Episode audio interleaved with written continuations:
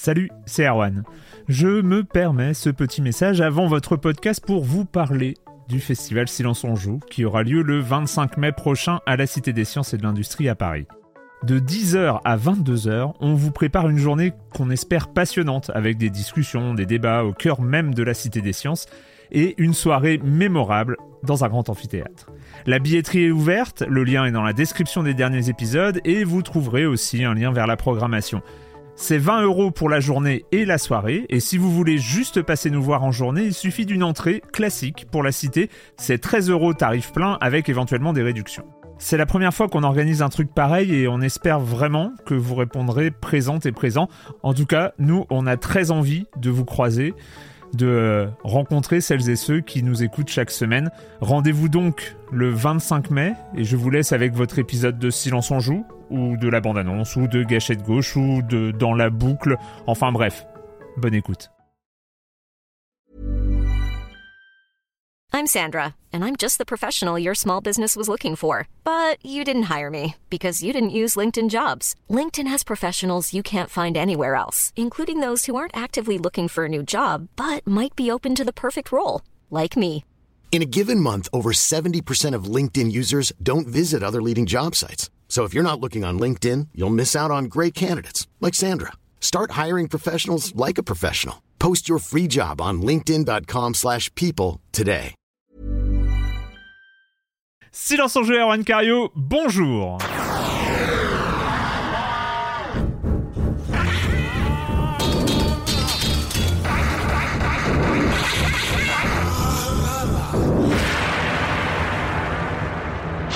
Au programme cette semaine, on va parler forcément de Starfield, mais aussi parce que euh, dans ces épisodes de rentrée, parce que c'est un peu le vrai épisode de rentrée, hein, le précédent c'était un peu euh, une sorte de, super bonus, mais on va aussi parler de The Cosmic Wheel Sisterhood, de Oxenfree 2 et de Quake 2.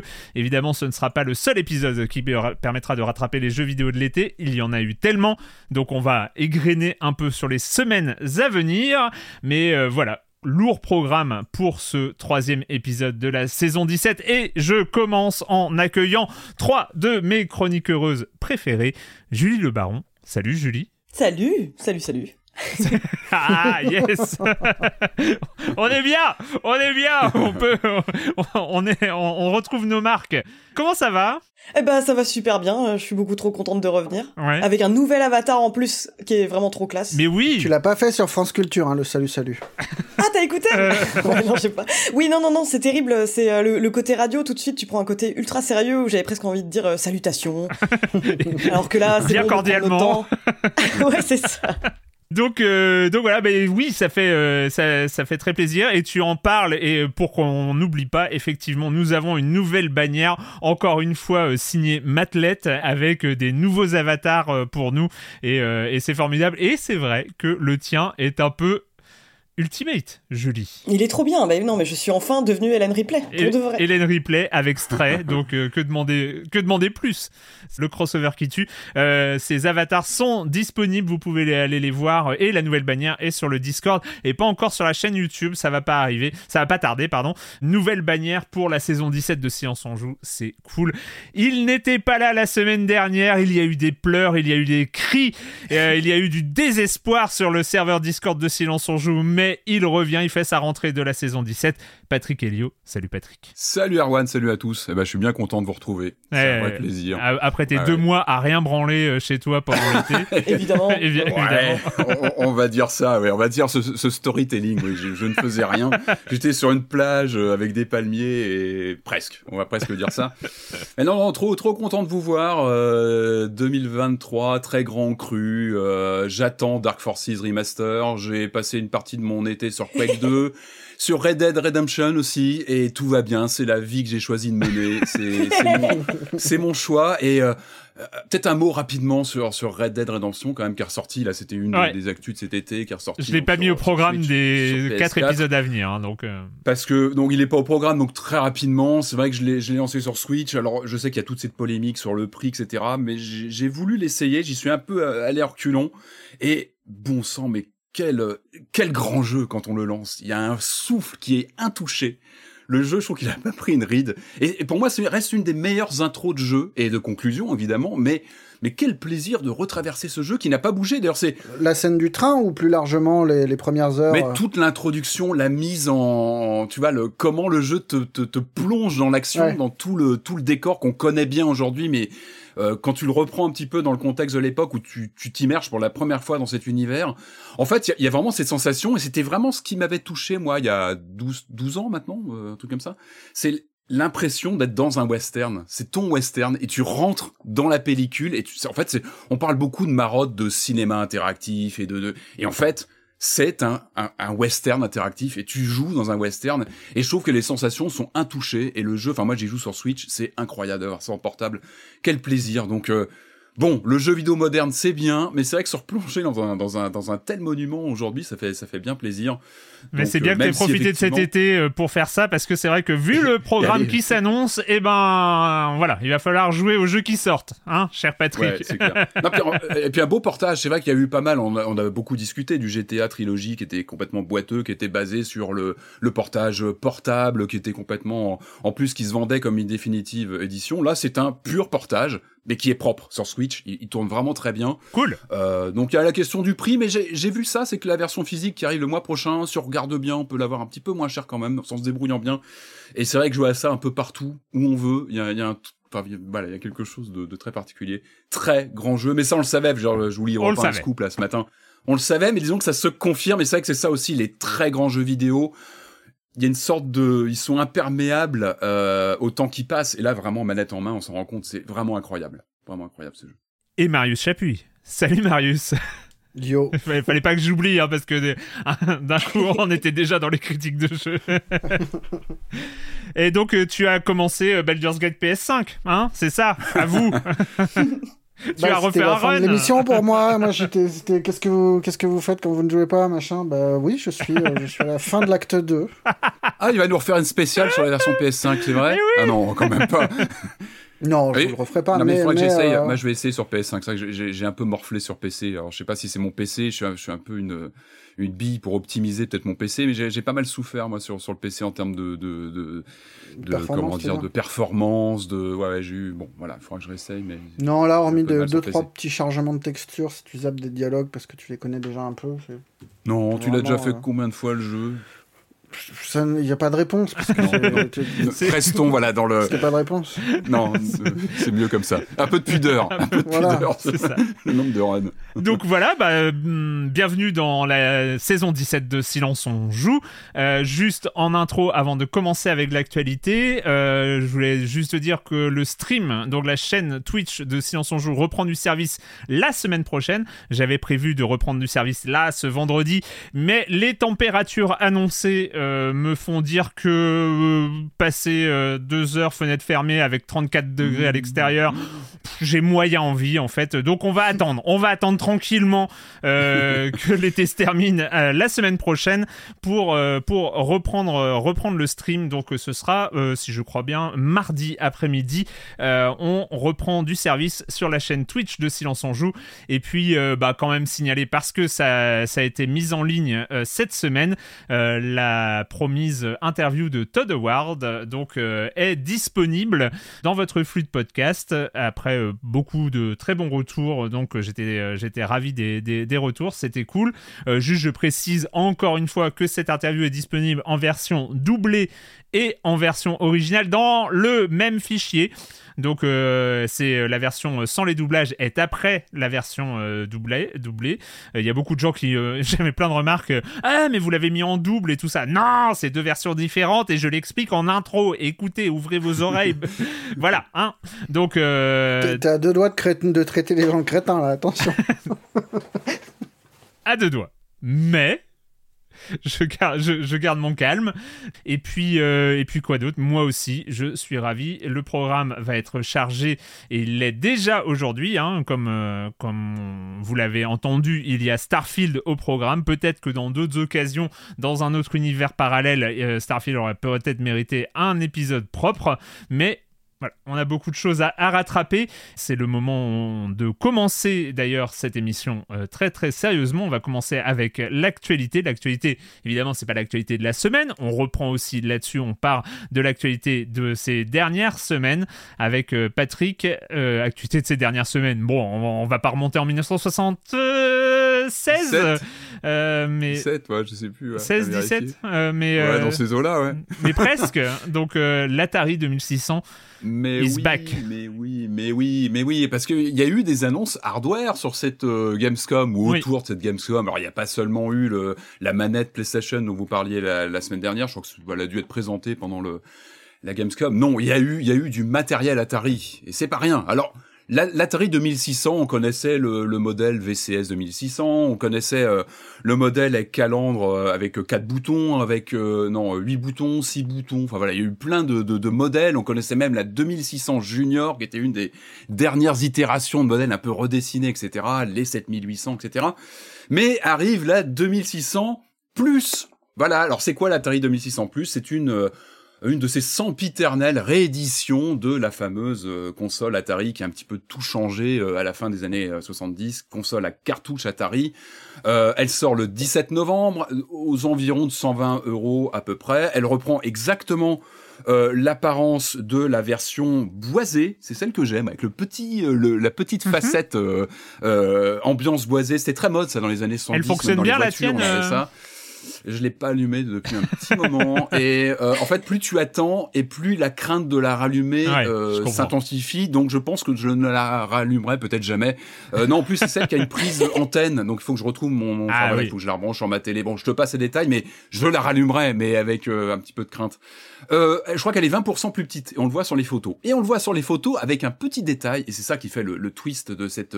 Atari 2600 Plus qui est sous licence officielle par Atari évidemment c'est qu'elle va être compatible avec les vraies cartouches. Et ça, c'est le, la, vraie, la vraie nouvelle proposition par rapport à toutes ces, ces répliques. Euh, on en trouve partout hein, dans, les, dans, les, dans les rayons de magasins des répliques de 2600. Je crois qu'il y a les flashbacks, etc. qui n'ont pas toujours des très bonnes finitions. En général, ce sont pas des machines très très bien finies, qui fonctionnent pas toujours euh, très très bien, avec des manettes qui sont pas terribles. Là, on est quand même sur un, un produit à licence, avec ces, ce twist que moi je trouve intéressant du fac-similé, que moi je demande depuis longtemps. C'est vrai qu'on connaît la vague des consoles mini, euh, Super NES Mini, NES Mini, Mega Drive Mini, etc., mais qui sont en général des machines en circuit fermé. Euh, ce sont aussi des, comment dire, moi, des machines que j'apprécie pour le l'aspect de produits éditorialisés avec une sélection de, de ROM en interne qui sont sous licence officielle avec une sélection de jeux en général représentative euh, du matériel. Mais là, on est sur une console ouverte qui est, je crois, livrée avec une cartouche de petite compilation de jeux, mais surtout avec ce port cartouche qui va nous permettre de, bah, de dépoussiérer nos, nos, nos cartouches, je crois 2600 et 7800, faut que je vérifie ça. Je crois qu'en tout cas 2600 c'est sûr. Euh, on va pouvoir réenclencher nos cartouches. Alors après il faut vérifier dans quel état sont nos cartouches parce qu'elles mhm. commencent à avoir quelques, quelques faut souffler dedans dans dans les dans les dans les dents. Mais je trouve en tout cas que l'idée est plutôt séduisante. Donc on est quand même sur un produit à 120 euros, c'est pas rien. On est quand même sur une machine euh, qu'il faut connaître et des jeux. Euh, pas terribles quand même. Alors, il y a, bah, autant, autant à partir de la NES, on peut comprendre que c'est rigolo de rejouer au jeu, etc. L'Atari 2600, c'est dur de trouver c'est marqué un jeu qui donne vraiment envie hein. c'est euh, bah, après après c'est vraiment tout l'aspect. Moi j'ai un, un regard un peu biaisé là-dessus parce que j'ai ce regard pas d'historien j'aime pas le mot je me sens pas historien mais j'ai un, un attachement à l'histoire du jeu vidéo. donc c'est vrai que quand je rebranche ou une Atari 2600 ou une, euh, une émulation d'Atari 2600 je me replonge dans les circonstances de ce qu'était cette machine euh, les jaquettes magnifiques. D'ailleurs j'avais cité un excellent bouquin qui qui, qui, qui vraiment s'était penché sur les les des jeux qui est accompagné aussi de ce de tout cet environnement visuel qui contrebalançait le, côté très cru euh, des jeux à l'écran. Après, il y a des gameplays qui sont qui sont qui restent fun et très essentiels. Je pense que c'est vraiment un, un, jeu qui, enfin, une machine qu'il faut accompagner, il faut comprendre d'où viennent ces jeux. Et c'est vrai que euh, c'est aussi pour ça que moi j'avais j'avais salué il y a quelques semaines, quelques mois, cette fameuse compilation Atari 50, mm. euh, 50e anniversaire, on en avait parlé, qui est qui est, qui est vraiment à conseiller, peut-être même plus à conseiller que ce que cette console qui sort, carrément. parce que justement, on retrouve des jeux Atari 2600, mais et aussi d'autres machines, la, la, la sacro-sainte Jaguar, par exemple, ou la Lynx. Mais surtout, c'est enrobé d'explications, d'interviews des, designers, des créateurs de jeux, qui nous expliquent comment ils travaillaient sur ces machines mm. qui avaient des, des performances très très très limitées. Euh, euh, voilà. Donc après, ce qui est intéressant sur une machine comme ça, c'est que en dehors de tout le côté hack qui peut se faire très très facilement en général sur de l'Atari 2600, là, c'est qu'on va pouvoir relancer des des jeux qui sont jamais intégrés aux compilations officielles parce qu'il y a des problèmes de droit. Je crois que le Atari, le E.T. Atari, le fameux Atari, euh, il est jamais en compilation. Des jeux à licence comme Ghostbusters, moi j'aime bien sur euh, sur Atari 2600, j'ai la cartouche, je vais peut-être pouvoir le lancer sur cette machine si je l'achète. peut-être qu'on en reparlera. Il faudra voir aussi la finition. Encore une fois, je disais, il y a beaucoup de. Il y a une date de sortie euh, euh... Ouais, ouais, novembre. Je crois que c'est le 17 novembre à vérifier. C'est voilà, euh, novembre, 120 euros. Euh, on verra si on en parle. On parlera si on en parle, ça surtout sur la finition, la qualité de bah, de, de la machine, comment elle lance les jeux. Est-ce qu'il y a des, je crois qu'il y a différents paramètres qui pourraient être intégrés sur la sortie HDMI. Je l'ai pas précisé. C'est du HDMI évidemment, ce qui peut bah, sur un écran, sur un écran 4K OLED, etc. Vous branchez votre Atari 2600 plus et là on rigole plus. Là c'est autre chose. Alors nouvelle moins réjouissante, c'est une partie du passé qui s'en va et ça ça te rend triste à chaque quel fois. Passé, et quel passé C'est chez Microsoft euh, qui a annoncé euh, cet été, ça faisait partie de ces mauvaises nouvelles, c'est la fermeture prochaine du store euh, Xbox 360. Alors évidemment, ça a fait sursauter beaucoup de, de, de, de, joueurs et joueuses qui sont attachés à bah, notamment à l'environnement Microsoft parce que là on parle de l'âge d'or de Microsoft on connaît un peu l'histoire de leur machine la 360 c'est pas anodin c'est leur c'est vraiment la machine qui fait exploser la marque euh, les années passent et oui, on le sait, on le sait bien et euh, et du coup Microsoft vient d'annoncer que le, le, le store propre à l'environnement 360 allait fermer, je crois, en juillet 2024. Donc on a encore un petit peu de marge. Qu'est-ce qui va se passer à partir de ce moment-là? On ne pourra plus acheter de nouveaux jeux sur le store euh, donc euh, natif 360. Alors on connaît le procédé. Rappelez-vous, Sony s'était déjà frotté à ces annonces euh, autour de, de, de, de, PS3, de PS hmm. Vita, et rappelez-vous, ça avait fait pas mal, pas mal discuter et grogner sur bah, dans les réseaux, au sein des, des, des communautés, au point où même Sony avait fait machine arrière en disant non non, on attend un petit peu parce que c'est c'est un petit peu brusque. Euh, là, on sent que Microsoft est un petit peu embêté. Euh, on a eu, je crois, des annonces euh, de Phil Spencer, notamment euh, lors d'une interview dans, les, dans la foulée de, cette, de ces mauvaises réactions, évidemment. C'est souvent épidermique parce qu'on on touche à l'histoire de, de la marque. Il a dit qu'il essayait de trouver des solutions. Parce que le vrai souci, c'est qu'une part de ces jeux 360 sont rétrocompatibles, en fait, fonctionnent sur une Xbox euh, One ou une Series, donc ils seront toujours accessibles via le store actuel. Donc, et, quand on est connecté avec le même compte euh, Xbox, on retrouve dans sa bibliothèque tous les jeux sur Series, euh, les jeux 360 auxquels on peut jouer, on peut les encore On ne le soulignera jamais assez, Microsoft a fait un excellent travail de, de comme ça, de rétrocompatibilité des jeux. C'est vraiment important de le souligner. Tous ne l'ont pas fait, hein, suivez mon regard. Microsoft a beaucoup travaillé dessus et c'est vrai qu'une bonne partie quand même des jeux euh, euh, qu'on avait sur 360, je sais pas mal, les Monkey Island, etc., passent sur les nouvelles, donc il n'y a pas de souci, on les retrouvera, etc. Et jusqu'à il y a quelques semaines, Xbox via le Game Pass offrait aussi des jeux. Euh, de, de cette époque-là. Ouais, de, et je crois qu'ils arrêtent d'ailleurs. Je crois qu'ils arrêtent de, de, donner des contenus 360 parce que les, les, les, les portes vont se fermer.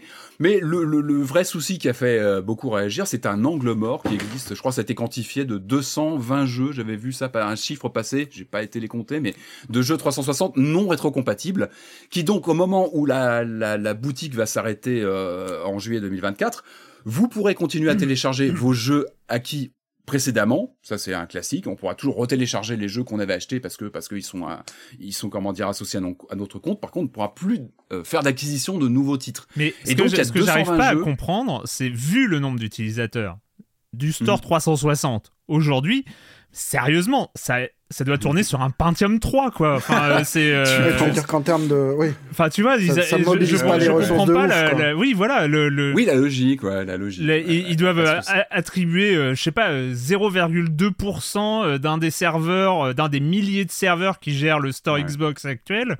Enfin j'arrive pas à comprendre. Tu prêches un convaincu. Moi je, je pense que c'est une mauvaise décision. On a du mal à comprendre. D'ailleurs le fait que Phil Spencer lui-même dise qu'il réfléchisse à trouver une solution notamment pour ces jeux non rétrocompatibles qui pourraient être condamnés à disparaître, comme on l'a vu sur d'autres plateformes récemment, euh, je crois de côté Nintendo, où des jeux entiers, des, des, des, dizaines, des centaines, des milliers de jeux pouvaient disparaître lorsqu'une un, un, shop en ligne euh, ferme.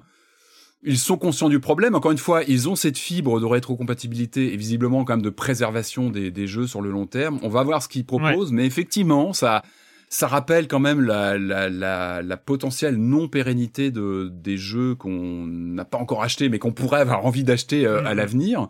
Euh, à moins de garder une 360 en état de marche, mais on sait que le hardware, par définition, bah, il a une date de, de, de, de fin de vie qui est malheureusement vraiment liée à ses composants ça pose des questions et notamment on parle encore de la, là on parle de la génération 360 qui était des jeux pas trop connectés j'ai envie de mmh. dire euh, en général c'est-à-dire que tu avais ton jeu d'un bloc qui pouvait tourner le jour où ça arrivera sur des sur des sur des plateformes comme la One où, les jeux sont euh, du jeu service euh, très connecté avec beaucoup d'échanges etc ce sera encore d'autres problématiques on n'y est pas mais mais effectivement ça pose des, des questions. On verra comment Microsoft va va réagir sur bah, sur cette question qui touche Microsoft, mais qui touche en général le, le, jeu vidéo en général touche un peu un peu tout le monde. C'est une vraie question de fond sur la persistance de l'accès aux jeux sur des machines euh, anciennes en ligne. C'était le jour de la fin de l'embargo sur les tests de Starfield. L'actualité du jeu vidéo était bien remplie avec tous ces tests, toutes ces reviews, toutes ces vidéos, tous ces streams en live qui étaient autorisés pour ce jeu très attendu, mais c'est le moment, oh, une coïncidence qu'a choisi. Euh, ah, tu parles de l'écran noir avec le message. Oui, voilà. Euh, ouais, le timing était. le timing était, abusé. était un peu choisi, semblait un peu choisi. Hein, euh. donc une annonce, peut-être dans le, ouais, que ça une nouvelle annonce de la fermeture d'un studio. Bah de Volition, Volition, donc ce studio basé, je crois, dans l'Illinois, qui venait de fêter ses 30 ans, qui devait les, qui devait les fêter cette année. C'est quand même, c'est quand même pas rien. Euh, on a appris donc euh, par un communiqué du groupe, du mastodonte euh, Embracer, que Volition fermait ses portes. Alors, on avait déjà eu des signaux pas très encourageants. On se rappelle du dernier Saints Row en date, ce, ce, ce reboot un peu de la dernière chance pour relancer Saints Row en mode on repart à zéro, on recrée une sorte de, de comment dire de d'alternative GTA, c'était pas très bien passé. On en avait parlé euh, ici même. Le jeu était quand même très moyen, avait pas mal de problèmes. C'était nul mais sympathique. Il y avait quand même un petit. Ouais, bah il y avait bah, Saints Row. Il y a toujours ce côté série B, un, petit peu voilà plaisir coupable. Et c'est d'ailleurs plaisir coupable, c'est souvent un un terme que j'ai longtemps associé à Volition, et c'est pour ça que je les aime bien, ces gens-là. J'ai tendance à bien aimer leur jeu. Euh, mais ça s'était mal passé en termes de vente. Euh, le, donc ce, ce Row de la dernière chance n'avait pas pris en termes de vente on avait appris que, l'équipe était transférée chez Gearbox au sein d'Embracer. Déjà, oula, c'est, déjà pas bon signe. On se disait, oula, c'est pas bon pour eux. Puis là, bah, on a le, le, message fond noir, euh, donc euh, signé Embracer, qui dit voilà que le studio ferme parce qu'ils sont en train de euh, de de retaper le, le, groupe Embracer qui traverse des, des, des, périodes un petit peu compliquées en ce moment sur le plan financier. Donc il y a de la casse et c'est Embracer qui est cop. Alors bon, bon joyeux 30e anniversaire Embracer. On rappelle un peu d'où ils viennent euh, ces gens-là. Donc studio qui s'appelait euh, au tout début Parallax Software, ils avaient signé les Descent. Je sais pas si vous avez connu les Descent. Mm euh, ces jeux type FPS où il fallait absolument avoir un sac à vomi avec soi parce qu'on tournait tout le temps sur, dans tous les sens.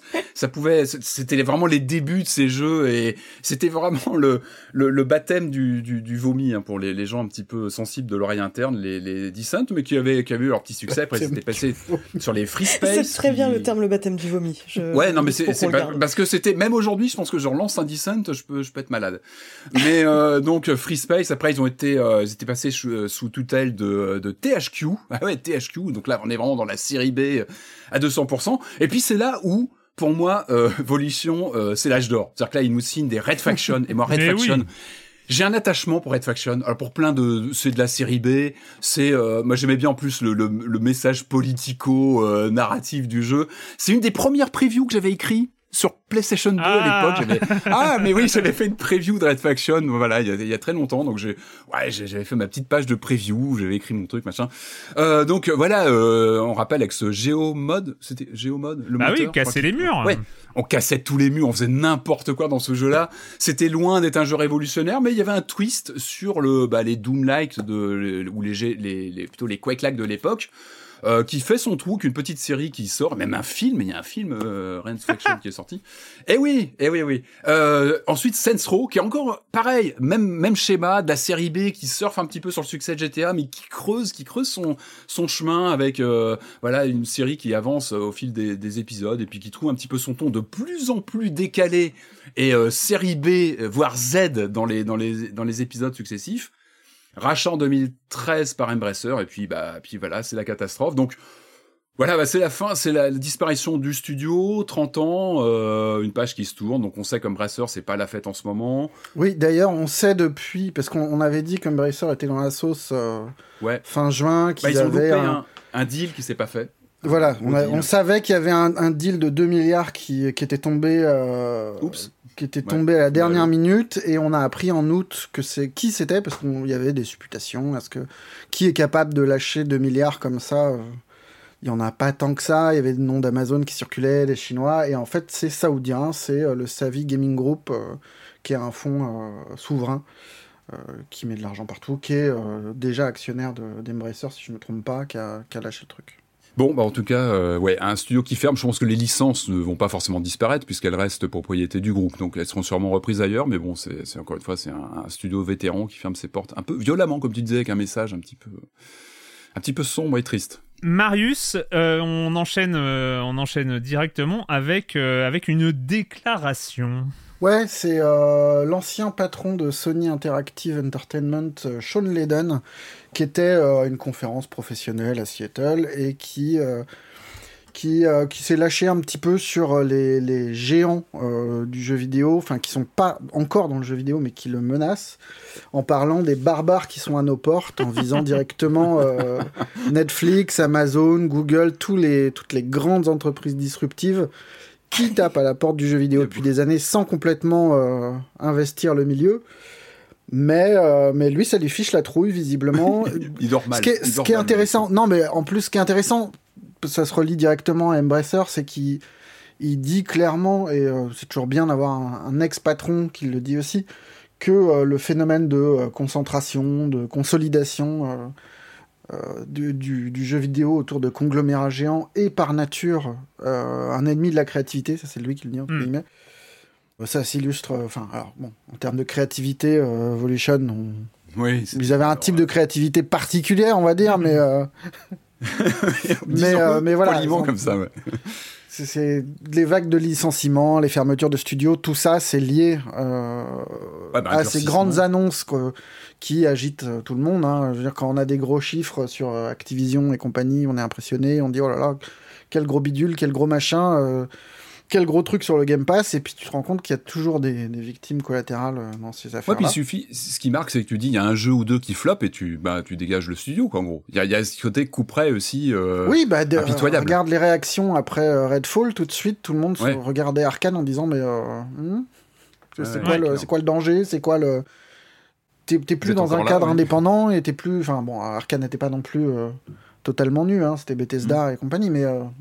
Bref, Sean Layden, il, a, soulignait ce danger-là et il soulignait que dans cette phase de concentration-là, l'arrivée euh, d'Amazon, Google et compagnie et de Netflix, dont on parlera plus tard, sont des phénomènes qui sont finalement, selon lui, assez comparables à ce qui s'est produit dans le cinéma et la musique, euh, avec les mêmes dangers, qui, qui prennent pas la même forme parce qu'on a déjà le dématérialisé, on a déjà, mais qui pourraient, euh, qui conduire l'industrie du jeu vidéo euh, au bord d'une espèce de révolution euh, ingérable, quoi. Et il dit qu'un des phénomènes de ce truc, enfin, une des traductions déjà en cours de ce truc-là, c'est l'espèce d'explosion des coûts de développement. Hmm. Et que si euh, les studios continuent à faire grimper la note avec des jeux développés pendant des années qui coûtent hyper cher, il y a un moment où ils risquent de se retrouver piégés eux-mêmes par ces propres logiques-là, puisque des groupes comme Google, comme Amazon, comme Netflix ont des ressources que la plupart des entreprises de jeux vidéo n'ont pas, et que finalement ces gens-là qui pour l'instant se heurtent encore à des problèmes de d'entrée, puisque euh, il faut euh, autre chose que simplement de la technologie, comme l'a montré Stadia. Euh, il faut un savoir-faire, il faut avoir du, du, j'ai pas envie de dire le mot contenu, mais des œuvres mais des à vendre. ouais. voilà. Non, parce que quand on voit ce qu'a fait Amazon jusqu'ici. Euh. Euh, voilà, mais, mais ces, ces gens-là ont les ressources de, de, pulvériser le marché et, de, et vraiment de fracasser le jeu vidéo, selon lui. Mais là, il met quand même la focale sur les triple A. Enfin, il n'y a, a, pas que ça. évidemment, évidemment qu'il y a d'autres problèmes quand tu vois la. bah oui, moi, c'est ce que ça m'a fait penser. C'est oui, peut-être why not En même temps, quand tu vois la tendance euh, qui est même plus une tendance, c'est une sorte de raz-de-marée et c'est devenu économiquement le jeu vidéo, c'est plus ça que les AAA, c'est toute la tendance free-to-play, game service, enfin game as a service et, tous les microtransactions et les trucs comme ça. Enfin, la, tendance du jeu vidéo à devenir économiquement dépendant de, de ces modèles de, enfin d'addiction entre guillemets de euh, d'achat d'achat in game et de ce, de ce genre de choses free to play. Pour moi en termes de danger alors après j'aime pas utiliser ça il y a des gens qui l'utilisent ils sont très contents et, euh, et, tout ça mais en termes de risque pour la créativité euh, générale dans le jeu vidéo je trouve qu'il y a un il y a un risque peut-être beaucoup plus important de ce côté-là que du côté des, des géants Oui, oui, bah, c'est très spécifique comme, euh, comme point de vue. Euh, hmm. Effectivement, enfin, on peut s'inquiéter plus fortement de, des ventes de, jeux indés euh, qui sont très bien, mais qui ne semblent pas intéresser plus que ça. Et, donc, c'est une certaine forme de jeu vidéo qui est menacée quand, dans, dans, dans, ce qu'il évoque, évidemment. Quoi. Euh, Julie, on termine avec toi. Avec, euh, bah, on en parlait parce que c'est maintenant, ça fait partie de ton avatar. il est là, il tout à Fait. Euh, D'ailleurs, je, je, je, remarque seulement tout juste en fait la ressemblance énorme entre Jonesy et le chat de Stray, quoi. Mais oui peut-être pour ça que j'ai autant aimé le jeu. euh, parce qu'effectivement, oui, désolé, hein, euh, j'ai réussi à saboter un de tes lancements, c'est de Stray on va parler. Non, c'est très bien, c'était euh, une transition parfaite.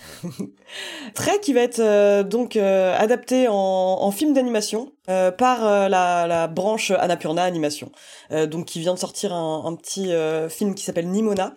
Et euh, donc on a eu une interview du directeur du studio qui s'appelle Robert Baird et euh, qui a expliqué, enfin voilà, pourquoi, pourquoi adapter Stray en film d'animation, pourquoi choisir ce jeu spécifiquement euh, dans tout le catalogue Annapurna qui est quand même assez gargantuesque. Et là-dessus, il a été ultra transparent. Il a dit, mais tout simplement parce que c'est un jeu extrêmement populaire. Vraiment, il y a zéro. c'est fait. Au moins, c'est, au moins, c'est dit. Eh, mais c'est l'argent, madame. Eh, petit, eh, la thune, la tunasse, tout simplement.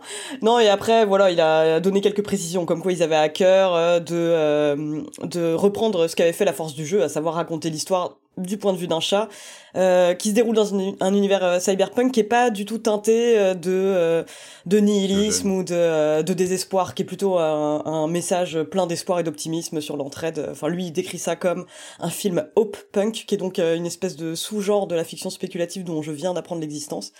Et, euh, et honnêtement, moi, vu que j'ai tellement aimé l'histoire de Stray, euh, que mm. je serais curieuse mm. de voir ce que pourrait donner une adaptation, mais tout en étant assez euh, réticente parce que je me demande ce que ça pourrait apporter. Mais euh, mais je me dis quand je vois à quel point euh, la série The Last of Us a motivé pas mal de gens à s'intéresser au jeu, pourquoi pas pour Stray mais petit joueur quand même, c'est de l'animation. Il fallait, il fallait un vrai chat, euh, filmer un vrai.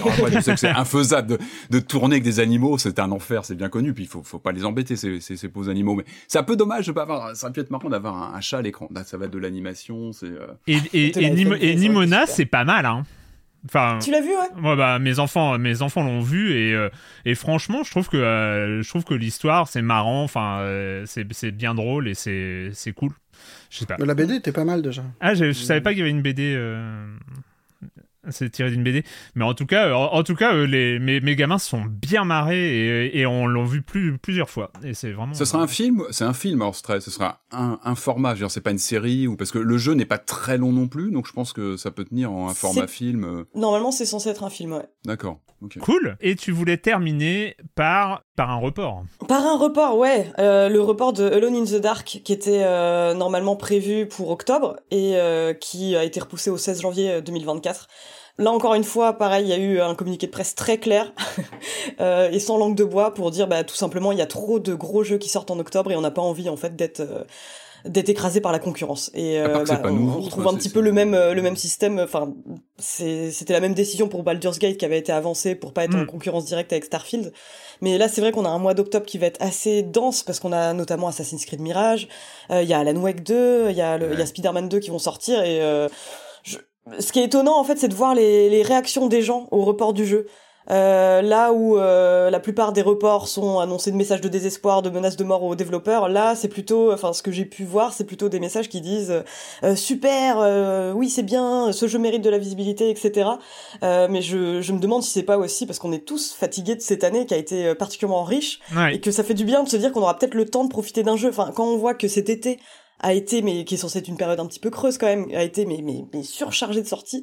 Euh, c'est presque agréable de se dire qu'on va pouvoir prendre le temps, euh, bon bah après jusqu'à ce qu'il y ait 40 jeux annoncés en janvier, ouais c'est ça. Début 2024, ça va pas être calme non plus, hein, enfin tel que c'est barré. Euh, juste, mm. juste sur Alone in the Dark, c'est vrai qu'il y, y, a cette interrogation, c'est que moi c'est un jeu où j'avais une hype proche de zéro jusqu'à jusqu'à ce mini démo qui, est, qui a été mis en ligne. Euh, le, le, prologue qui a été mis en ligne, qui est très très court, mais qui est très convaincant, où il y a, y a, plein d'ambitions qui sont un peu révélées dans, dans, dans ce prologue et voilà, qui, euh, qui, qui, font envie, euh, au-delà de ces personnages, euh, ces acteurs, ces grands noms d'acteurs qui, qui vont faire le casting, etc. Mais, mais, rien que dans l'ambiance, dans l'ambiance dévoilée pendant, pendant cette mm. démo, c'était c'était plutôt alléchant et il y avait cette interrogation que elle a, la démo arrivait très peu de temps avant la sortie. Euh, on l'a eu en juin la démo, donc euh, il restait trois mois avant la sortie officielle. Tu te disais waouh, il va falloir qu'ils assurent. Bon aussi se donner peut-être un peu plus de temps pour euh, pour finir le jeu, c'est pas mal. Après, ce qui est étonnant, c'est qu'Alan Wake, il a pas bougé. Genre le, le, clash qui est évident. Je pense que c'est une décision de bon sens d'aller sur janvier. Ils ont complètement raison. Mais je veux dire, c'est pas nouveau. Enfin, c'est plus ça inquiétant Est-ce qu'il y a eu une prise ah oui, toi t'as peur que ça dissimule Est-ce qu'il n'y a, pas une prise de conscience de quelque chose qu'on ne verrait pas encore? Je sais hmm, pas, je me pose des questions parce que genre la configuration de fin d'année, on la connaît depuis, euh, ça a pas énormément bougé. Peut-être qu'Alan Wake a, peut-être un peu bougé, je sais plus. il faudrait vérifier, mais la configuration de la fin d'année, de, la fin d'année, on la connaît depuis un moment. Et oui, bah déjà quand tu décides de sortir ton jeu en octobre, d'une manière générale, je pense que depuis 2003, euh, c'est euh, oh, c'est injouable octobre. Hein, bah donc c'est donc donc c'est un ça peut tardif comme repositionnement. Écoute, espérons. Après, c'est vraiment de bon sens. Mais oui. Euh. Soyons optimistes. On est optimiste. C'est le début de saison, on est optimiste. C'est un peu notre ligne de conduite. Euh, le com des com de la semaine dernière, on commence par euh, bah, le commentaire incontournable vu la tournure de l'émission, euh, celui de Lambinus. Cet épisode m'a donné envie d'acheter et de lire l'intégrale de Tom Tom et Nana. Je sais que ça a continué longtemps après que j'ai arrêté de les lire pour des raisons futiles, passage à la ado, etc. Et donc j'ai pas suivi le moment où la famille du bouchon s'équipait d'ordinateurs à l'anecdote de Corentin. L'intervention de Corentin m'a donc fait prendre conscience que j'avais perdu quelque chose d'important en délaissant cette meilleure, merveilleuse bande dessinée qui n'a jamais manqué de me faire hurler de rire. Quand mes nièces étaient petites, je leur achetais des Tom Tom et Nana à l'occasion de leur anniversaire. La magie opérait encore sur moi mais jamais opéré sur mes nièces qui est nulles, qui n'ont aucun humour et, ne jouent à rien. Et la seule évocation de Madame Poipois me remplissait de bonheur. Bref, c'est à moi que j'aurais dû les offrir et à personne d'autre. J'attends avec impatience le prochain, le prochain épisode spécial Silence on joue consacré à Tom Tom et Nana. Je suis 100% partante pour cet épisode. Moi, vraiment, j'ai grandi avec les Tom Tom et Nana dans les J'aime lire. Euh, mes neveux et nièces sont ultra fans de la série d'animation, vraiment, euh, quand, quand, vous voulez. Moi, il faut que je relise un peu, mais j'ai le souvenir d'une très belle expo Bernadette Després euh, mm. à Annecy, euh, Annecy, à Angoulême il y a trois ans, un truc comme ça. C'était vraiment chouette. D'accord, ça n'arrivera pas. Je suis désolé. L'épisode spécial n'arrivera pas Je suis désolé. Ça n'arrivera pas. Voilà.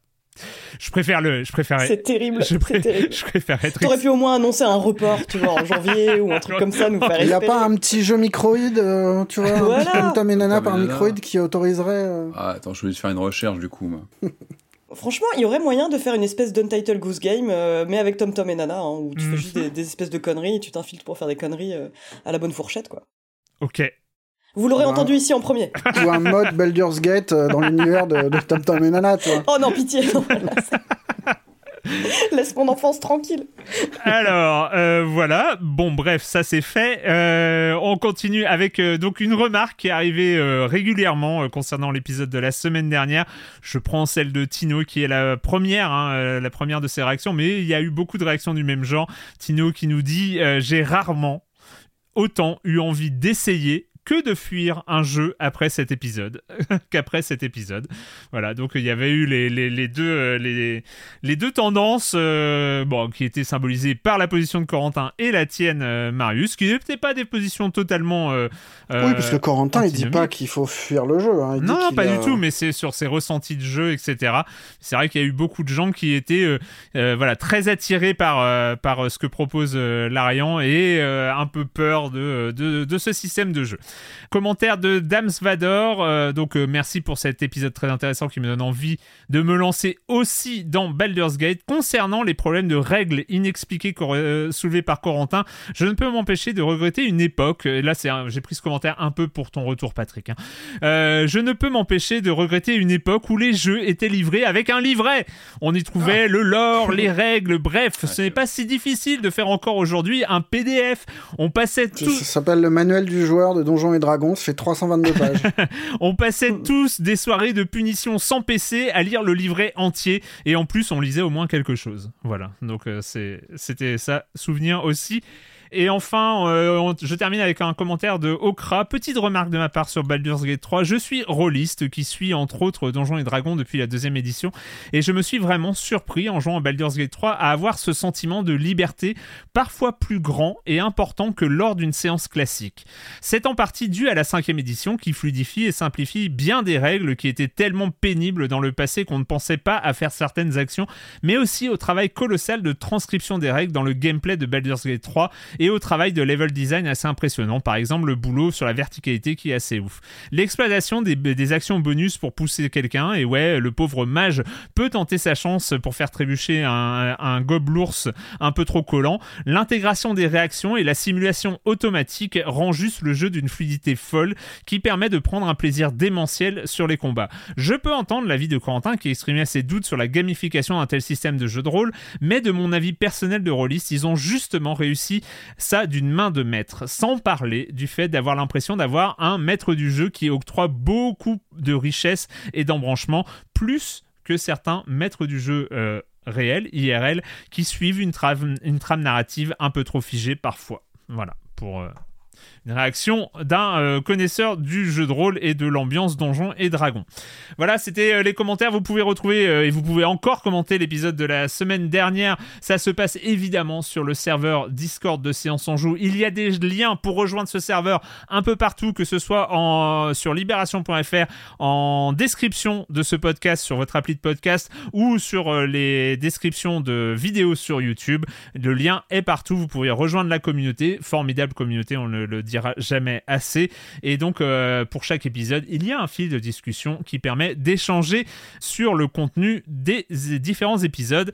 Pour euh, terminer et avant de se lancer dans les jeux de la semaine, euh, petit point traditionnel sur les abonnements. Vous pouvez soutenir ce podcast, c'est toujours aussi important pour pouvoir le faire progresser. voilà, pour avoir des nouvelles possibilités qui s'ouvrent à nous.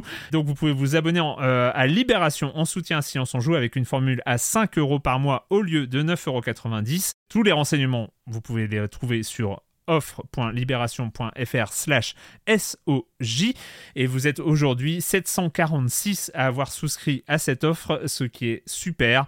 N'hésitez pas, n'hésitez pas euh, si vous étiez. En plus, vous avez accès à tout Libération et à toutes les enquêtes et à toutes les newsletters. Vous aurez accès à la nouvelle newsletter euh, qui vient d'être lancée, Frontal, qui est une newsletter euh, directement dédiée à l'extrême droite et à tous les courants de l'extrême droite en France avec des nouvelles enquêtes et des, choses comme ça. C'est euh, super intéressant.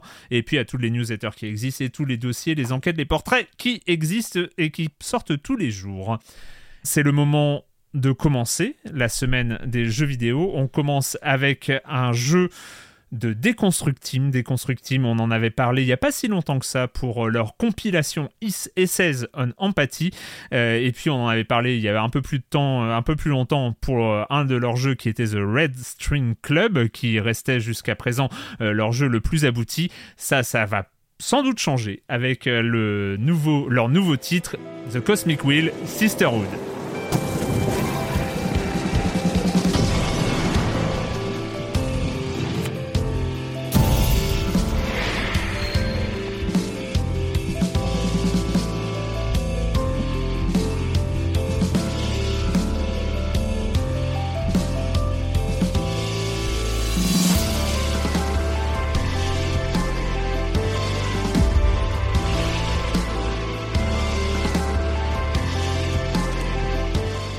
The Cosmic Will Sisterhood. Allez, on joue des sorcières dans l'espace.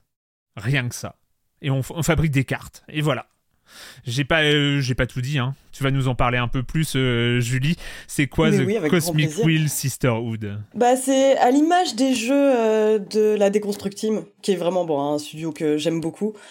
Enfin, on va dire que toutes les productions de la Deconstruct Team, elles ont un point commun, c'est qu'ils ont un pixel art ultra léché, enfin très très soigné, très joli.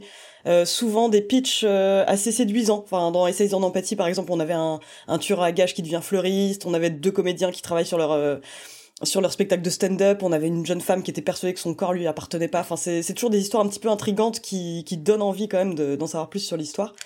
Et euh, celui-ci fait pas exception parce que c'est l'histoire d'une sorcière, donc euh, comme tu l'as dit, dans l'espace, parce qu'elle a prédit la chute de son couvent, enfin de son couvent, de sa loge, pardon. Oui.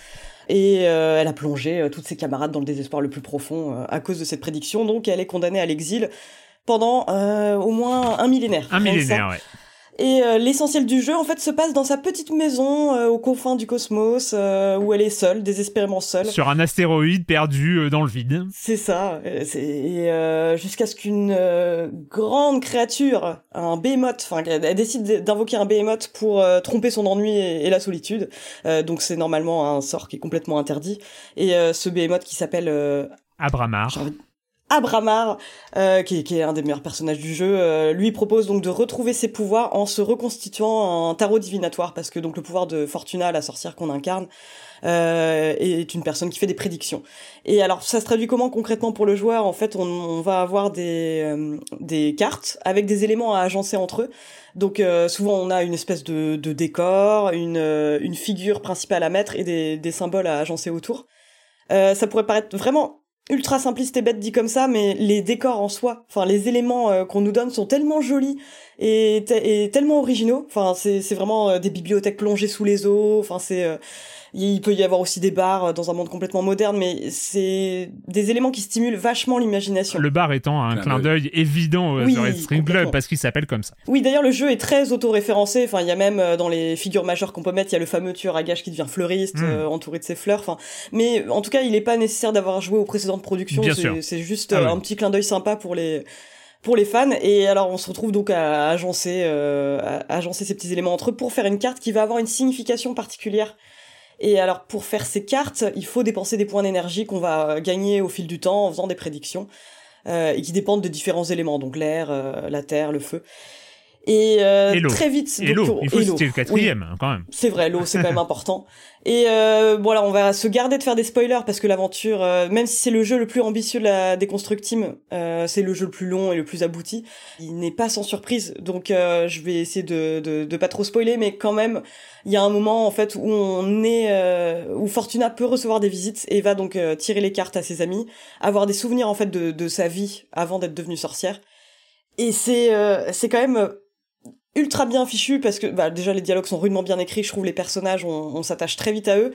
Sachant que euh, c'est des sorcières qui viennent de, de, périodes historiques très différentes. On peut avoir des personnes qui vont nous parler de Minecraft, de, de leurs souvenirs sur Terre à jouer à Minecraft, mais aussi des personnes qui viennent du 19e siècle où ils étaient botanistes. Et, euh, et je trouve ça assez hallucinant. Enfin, pour moi, une des grandes forces du jeu, c'est de nous faire voyager autant alors qu'on reste quand même dans cette petite cabane l'essentiel du temps mais ils arrivent à bâtir un monde juste en quelques lignes. Enfin, il y a une puissance évocatrice assez dingue où euh, en deux trois lignes ils construisent un monde où qu'on apprend à connaître et euh, je trouve que ça, ça tient du, du, tour de force euh, à ce stade. Et moi j'ai pris beaucoup beaucoup de plaisir à déjà à confectionner mes propres cartes, à faire des prédictions et à, et à suivre l'histoire tout simplement. Là je me retiens très fort d'en dévoiler plus, mais il y a des, des vrais moments en fait où on s'interroge en tant que joueur sur l'importance de nos actes, des moments où on se retrouve donc à faire une prédiction ultra négative à un personnage qu'on aime bien, et on sait que si on fait cette prédiction négative, c'est parce que c'est nous qui avons nous-mêmes fait les cartes, c'est nous qui avons choisi les symboles, donc euh, si la prédiction est mauvaise, quelque part c'est notre faute. Il y a, y a, vraiment euh, tout un jeu là-dessus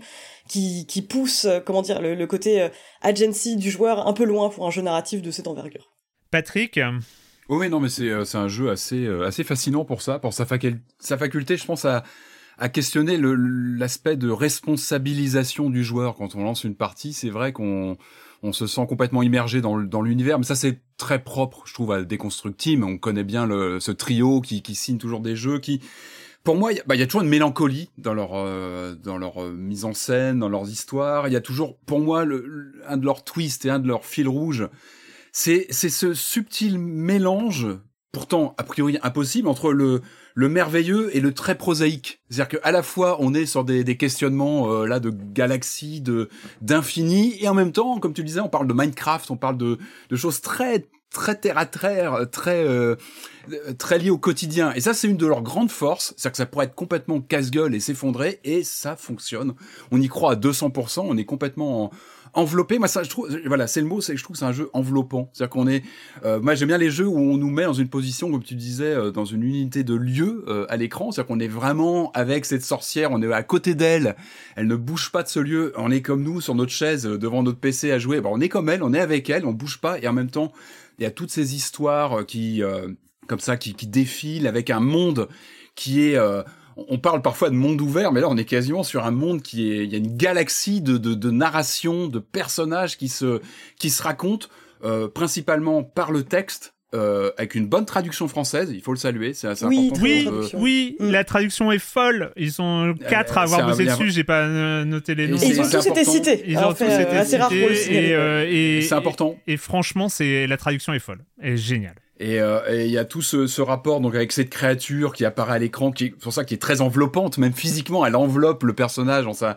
dans sa maison. On a quasiment l'impression qu'on va la voir arriver devant notre derrière notre PC. Cette cette cette créature qui est magnifique en plus à l'écran. C'est ce sera le seul personnage masculin, de, si je dis pas de bêtises, de, de tout le de tout le jeu.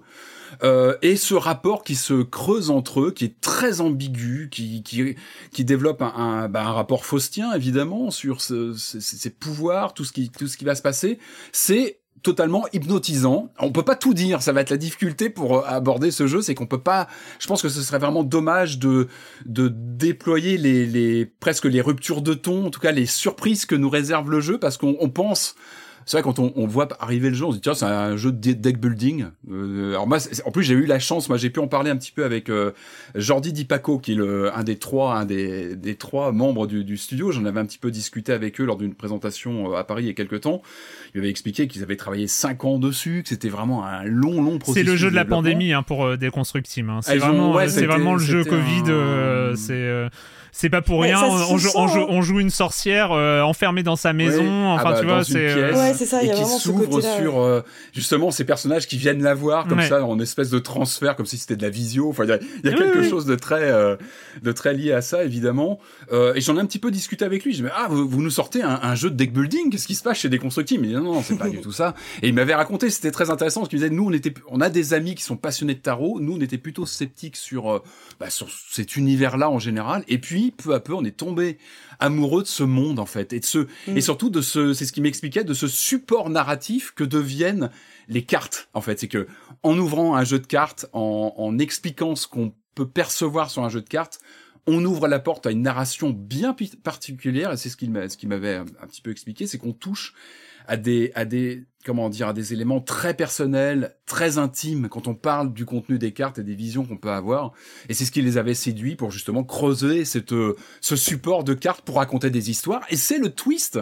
Et ils sont très forts chez Deconstructing parce que depuis euh, euh, depuis leur premier jeu euh, Gods Will Be euh, Watching, be, will be Watching, c'est toujours la même question. C'est on prend un genre, le point and click, euh, le jeu de le, le, le, visual novel, etc. Et on, on, on le transforme, on le questionne et on va on va on va exploiter un petit peu les clichés liés à ce genre-là pour justement le questionner et déployer une narration euh, qui qui sort un peu des cadres. Et là, hmm. on est vraiment là-dessus, ça comprend. Moi, c'est pour ça que je lui demandais, est-ce que vous surfez sur cette vague de de deck building que Erwan, on, en parle toutes les semaines. Et il disait non non non, on n'est pas là-dessus. On, on, on on utilise la carte pour déployer une autre forme de narration et ça fonctionne du tonnerre. C'est que le jeu, il est carte en fait. Il y a quelques paramètres à prendre en compte évidemment quand on dé... quand on crée ces cartes et c'est ça le cœur du jeu aussi, c'est créer ces cartes. J'ai passé beaucoup trop de temps moi à poser mais non mais pareil. Mais, parce qu'on la dessine. en gros, on a trois critères voilà pour chaque carte le décor, les personnages, les pouvoirs, etc. Et puis après, on, on assemble à l'écran euh, ces objets. on peut faire ça en 30 secondes ou alors, on peut passer un petit peu plus de temps parce qu'on est en train de mordre à, au narratif du jeu. On est en train de mordre à cet univers. On a envie vraiment de se projeter dans cette euh, dans cette euh, dans cette dans cette histoire et euh, là on se rend compte que le jeu a gagné parce qu'on passe trop de temps à faire ses cartes à les hmm. garder à les et puis surtout on est embarqué encore une fois il y a beaucoup de choses qu'on pourrait dire mais qu'on va pas dire pour il faut garder la surprise c'est un jeu qui nous embarque dans un comme ça dans un c'est vrai dans un voyage avec des ruptures de ton, des ruptures même de mécanique qui viennent s'ajouter euh, lors de la partie qui sont assez surprenantes mais enfin moi que je me garderais de moi ça m'aurait gâché. J'ai adoré découvrir le ce que devenait ce jeu euh, qui n'est absolument pas un jeu de deck building. Enfin c'est pas du tout ça. C'est c'est vraiment autre chose. C'est une narration euh, bien particulière. Et euh, voilà je pense qu'il faut pas briser cette surprise parce que moi ça a vraiment fait partie de mon attachement ce qui fait que j'ai vraiment été attaché par le, le, le, déroulé. Euh, mais comme tu le disais, je pense qu'il faut vraiment le souligner, leur, leur pixel art, il y, a, il y a vraiment une signature des constructives. Hmm. Il y a quelque chose de très fin, de avec plein de petites animations dans les personnages, toujours quelque chose de très vibrant, alors que le pixel art peut parfois être un peu froid, euh, un peu rétro, faussement euh, euh, artificiel. Là, je trouve qu'il y a toujours quelque chose de vibrant et de très incarné euh, malgré par définition un nombre de pixels, on n'est pas sur du photoréalisme, mais il y a toujours des petites touches. Ça va être des yeux qui se ferment, des petites mimiques. Et même quand on est là, on est quand même face à cette créature majestueuse qui vient, qui vient nous voir, très faustienne, qui est un peu préoccupante en même temps. On sait pas trop où elle nous emmène. Elle est d'une classe folle à l'écran. Enfin, mm. moi, j'étais, euh, j'étais, euh, enfin, vraiment, trouve qu'il y a des, il y a des, il y a des, des, des, fulgurances. Ça y est, j'ai atteint mon point fulgurance. première, première, et on n'a pas encore parlé de Quake 2. Mais non, non, c'est un très joli jeu et je trouve qu'il nous embarque sur un voyage avec des des ruptures surprenantes et euh, moi j'ai adoré vraiment ce ce ce, ce périple narratif qui euh, euh, bah, qui nous est propre aussi. On a hmm. vraiment un sentiment bah, de, de, proximité au personnage. Je vais euh, enchaîner là-dessus, mais moi j'étais pas prêt. Euh, j'étais pas prêt à The Cosmic Sisterhood. j'avais fait, j'avais lancé la démo qui était, euh, était disponible depuis juin. Mm. Enfin, euh, il y avait une démo. J'avais tenu 10 minutes. Euh, parce que j'avais pas justement peut-être parce que j'étais trop ah un deck building narratif et tout mm. ça et, donc je construis ma première carte je me rends compte que les, les influences vont être bizarres j'avance et, et finalement je lâche, je, passe, à, passe à une autre démo et puis bon vu que c'était déconstructible j'ai voulu quand même à la sortie du jeu aller plus loin et je suis mais je me suis plongé dans cet univers, mais corps et âme. C'était une expérience folle Deconstructim, ce sont des sorcières. J'en sais rien. C'est magique. Enfin, c'est de la sorcellerie. The Cosmic Will Sisterhood est de la sorcellerie à tellement de niveaux. C'est de la sorcellerie avec euh, ces, limites euh, sorcières de Mona Cholet. Hein. C'est de ces sorcières-là dont on parle. Euh, c'est ce, cette figure, cette figure féministe de, de la sorcière qui, qui parcourt comme ça tout le jeu. L'écriture, vous en avez suffisamment parlé. L'écriture et la traduction avec euh, c'est brillant, c'est ce que tu dis Patrick, c'est ou, Julie, je sais plus, mais c'est euh, qu'en deux phrases, en deux phrases, c'est ça y est, c'est on est ailleurs, on, a, on a, on est dans un autre univers, on est dans une autre époque, on est euh, dans un autre lieu, on, visite l'univers entier, le temps entier avec avec une phrase, avec un mot et tout ça.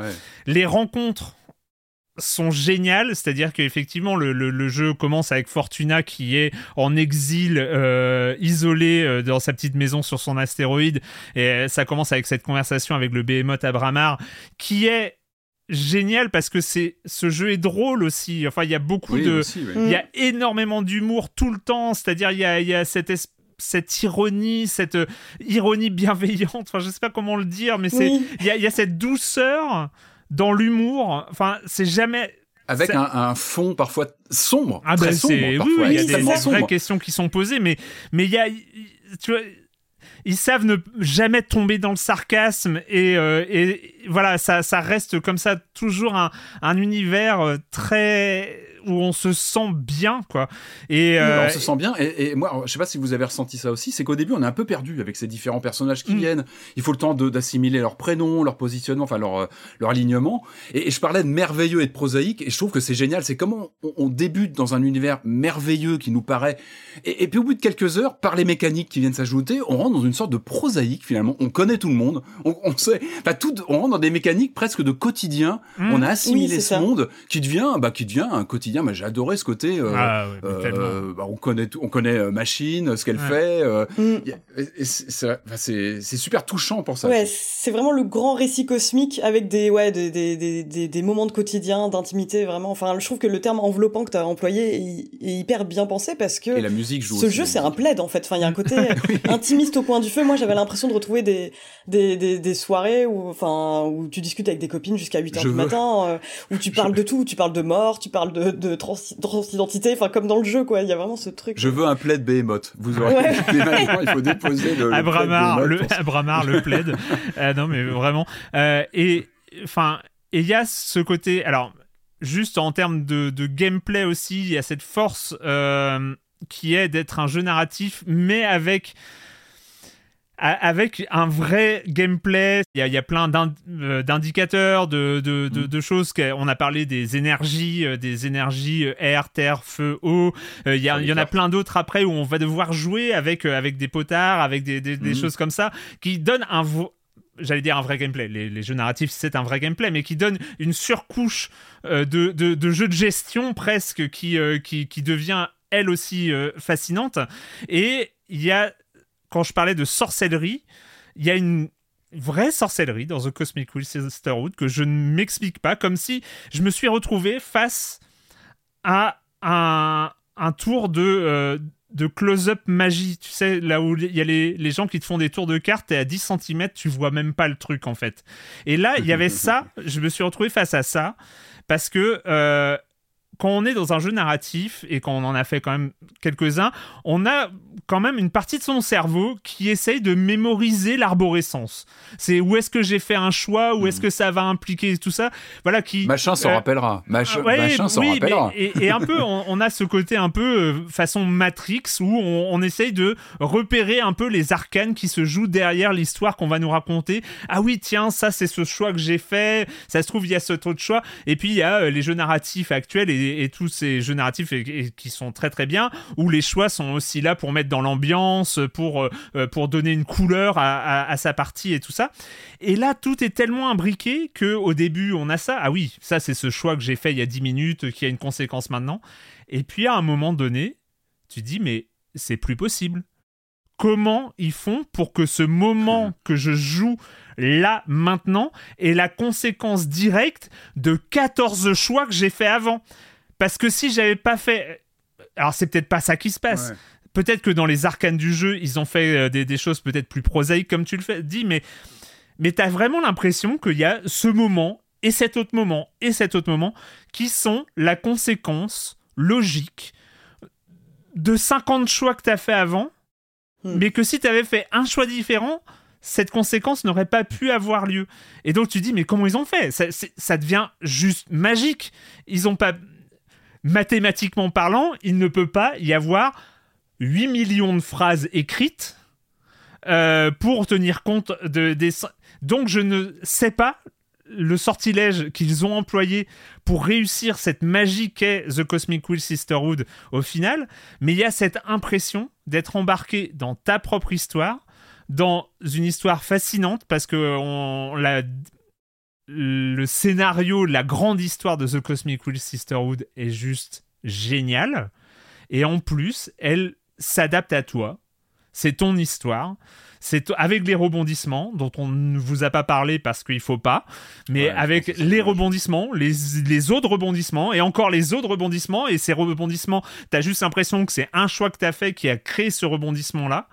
Et moi, enfin, j'aime pas mettre des classements déjà, mais si je m'attendais pas à un truc, c'est que euh, à la fin du jeu, The Cosmic Wheel Sisterhood, malgré tous les jeux qui sont sortis en 2023, eh ben aujourd'hui, il est euh, pour moi prétendant euh, jeu de l'année parce que rarement un jeu narratif m'aura fait me sentir aussi bien en fait. Mais en fait, il perd pas l'essentiel. C'est-à-dire qu'un jeu narratif, pour moi, ça doit toucher le cœur, ça doit toucher l'humain et ça doit te responsabiliser dans tes choix. Tu dois avoir mm. ce petit moment mm. de quel choix je vais faire. Et le jeu, il a tout compris. C'est-à-dire que tout le côté euh, chiffres, mathématiques, et c'est normal, Erwan, que tu y penses, parce que nous, on pense toujours à sous le capot, comment ça tourne. Sûr. mais je pense que le joueur, la joueuse qui va, il va pas y penser à tout ça. Il va, il va vivre Mais même le quand truc. il et- pense, et- même quand il pense, t'abandonnes à un moment. ça- tu dis c'est de la le moteur euh, tourne tellement bien que tu, tu, tu, sens pas les à-coups du, de la mécanique en dessous. Mais c'est comme Et quand ah, c'est c'est l'humain. c'est ça, c'est Et- comme quand un magicien il te, il te montre une carte alors que c'était une autre carte. C'est- Et surtout, c'est Ouais, c'est c'est ce- ça. c'est- c'est ce côté humain de euh, bah, l'interprétation, comment tu vas expliquer ce que tu vois, et c'est toujours l'humain. On revient à l'humain, c'est le côté narratif, et ça, C'est Déconstructime, c'est aussi leur fil rouge. Euh, tu parlais de Essay and Empathy, euh, on, on avait salué ça aussi, c'est pour leur créativité, pour leur façon de parler de l'humain par le jeu vidéo. C'est vraiment un jeu vidéo qui parle euh, du fond. euh, du, du fort intérieur de l'être humain et là là Et on est en plein dedans Pareil, tu évoquais Mona Cholet, faut pas imaginer. Enfin, moi, j'ai pas touché à Sisterhood, mais faut pas imaginer un truc, euh, je sais pas, euh, pragmatique euh, lié à une espèce de mode féministe. Faut se souvenir que Deconstructim, c'était aussi les mecs qu'on fait, enfin les mecs, euh, les mecs et meufs qu'on fait Behind Every Great One, qui Mm. était Ouais, euh, qui était le fait. jeu qui les a un peu Bien placés sûr. sur. euh, ah bah c'est clair Ah non, c'est pas carte et qui opportuniste était, euh, du, du tout. C'est c'est Ah complètement, c'est euh, c'est complètement l'histoire euh, du studio. c'est une longue Ouais. tradition chez eux bien sûr Quand, C'est- quand c'est- je faisais c'est le, qui- quand je faisais le lien avec Mona Cholet, c'est que euh, voilà, il y a la figure féministe de la Ah sorcière. bah évidemment, là on parle de c'est- sorcière, euh, enfin c'est difficile de pas y penser. C'est pas, Non, puis, euh, c'est pas dans- Harry ouais. Potter, euh, c'est pas ces sorciers là dont on parle. Hein. C'est- Non, non, c'est voilà, clair. c'est- Mais dans toute leur histoire, en fait, il y a, il y a un côté tellement, enfin, je veux dire, tellement profond, tellement réel que tu dis que ça, ça- ça découle forcément du, du vécu. Enfin, il y a du, du vécu aussi dans ces jeux. oui c'est touchant Alors ouais, qu'on parle le d'un jeu euh, sur- d'une sorcière euh, juchée sur un astéroïde, mais, ouais, mais ils, ab- ils on, abordent. on en- sent qu'ils apportent vraiment, ouais, euh, enfin que ça, ça vient d'une expérience personnelle euh, sur certains, sur certains aspects. quoi. Hmm. Bien sûr. Quand on parle un petit peu avec eux, bah justement, ouais, j'avais discuté avec eux aussi au moment de la journée de présentation et qui parlent de leur rapport au tarot et justement de de la, la, la- de la puissance symbolique du tarot, du fait que eux, certes, oui, ils étaient complètement sceptiques par rapport à ça, mais ils trouvaient que c'était intéressant comme euh, comme système pour éventuellement reconfigurer sa pensée quand tu euh, Mhm. quand tu te trouves bloqué face à un souci, sans non plus euh, prendre ça au, au premier degré complet. Enfin, c'est ça se ressent dans ce jeu, quoi. The Cosmic Wheel Sisterhood, il est à 18 euros. Il est disponible sur PC et Switch. Juste essayer. Je sais pas si la démo est encore là, mais je... enfin, il faut, il faut, voilà, il est, il est accessible. Et je voulais juste te dire, c'est, enfin, c'est pas parce que c'est un jeu indé espagnol, déconstructible et tout ça. Enfin, les- c'est pas du snobisme de dire que The Cosmic Wheel Sisterhood est un grand jeu. C'est pas parce qu'on aime Mm. les jeux indés et tout ça. C'est un grand jeu en tant que tel, euh, par ses mécaniques de jeu, par euh, la façon dont il pose sa narration et tout ça. C'est euh, c'est exceptionnel, exceptionnel. On va continuer, on va continuer cette émission et puis bah c'est avant de partir pour les étoiles, c'est le moment d'accueillir Jérémy Kletskin et sa chronique Jeux de société. Salut Jérémy. Salut Erwan, j'espère que tu aimes le vert, la verdure, le pastoral, euh, la nature, les arbres, les plantes, les animaux aussi, les cycles de l'eau, les insectes, la faune, la flore, les abeilles, les coquillages, la faune marine, parce que cette saison va en bouffer justement ben, des saisons, des vallées, des euh, symbioses, euh, des champignons, de la mousse aussi. Franchement, attendez-vous à tout. Là, voilà, j'ai une pile devant moi de jeux. le point commun entre eux, c'est le vert. Beaucoup de vert. Et le jeu de la semaine, justement, il s'appelle Verdant, V-E-R-D-A-N-T. Vous connaissiez les space opéra, l'heroic fantasy, et ben bienvenue au placement de plantes, euh, la nouvelle tendance. Cette fois-ci, il s'agit de plantes d'intérieur. On est dans la maison, on va devoir prendre soin d'elle et euh, la rendre plus jolie, plus habitable, plus confortable que celle de nos adversaires. Et cette maison, on va l'assembler en face de nous. Il s'agira d'une grille de 5 de largeur et de 3 de hauteur, une grille de cartes qu'on va poser, euh, une à chaque tour. Il y a deux types de cartes. Il y a les cartes pièces, pièces de la maison, et les cartes plantes. Et on va les poser de manière euh, alternée, un petit peu comme euh, sur un damier. Le cœur de la mécanique de ce jeu se trouve autour du marché. C'est là où on va s'approvisionner en cartes et aussi en jetons. Il y a deux types de jetons. Il y a les jetons verdoiement qui nous permettent de prendre soin de nos plantes avec des engrais, des transplantoirs, des arrosoirs, ainsi que des jetons enjolivement uniques. Alors ça peut être des meubles, mais aussi des animaux, donc des tables, fauteuils, canapés, un chat, un chien, un oiseau, une étagère, une lampe. euh,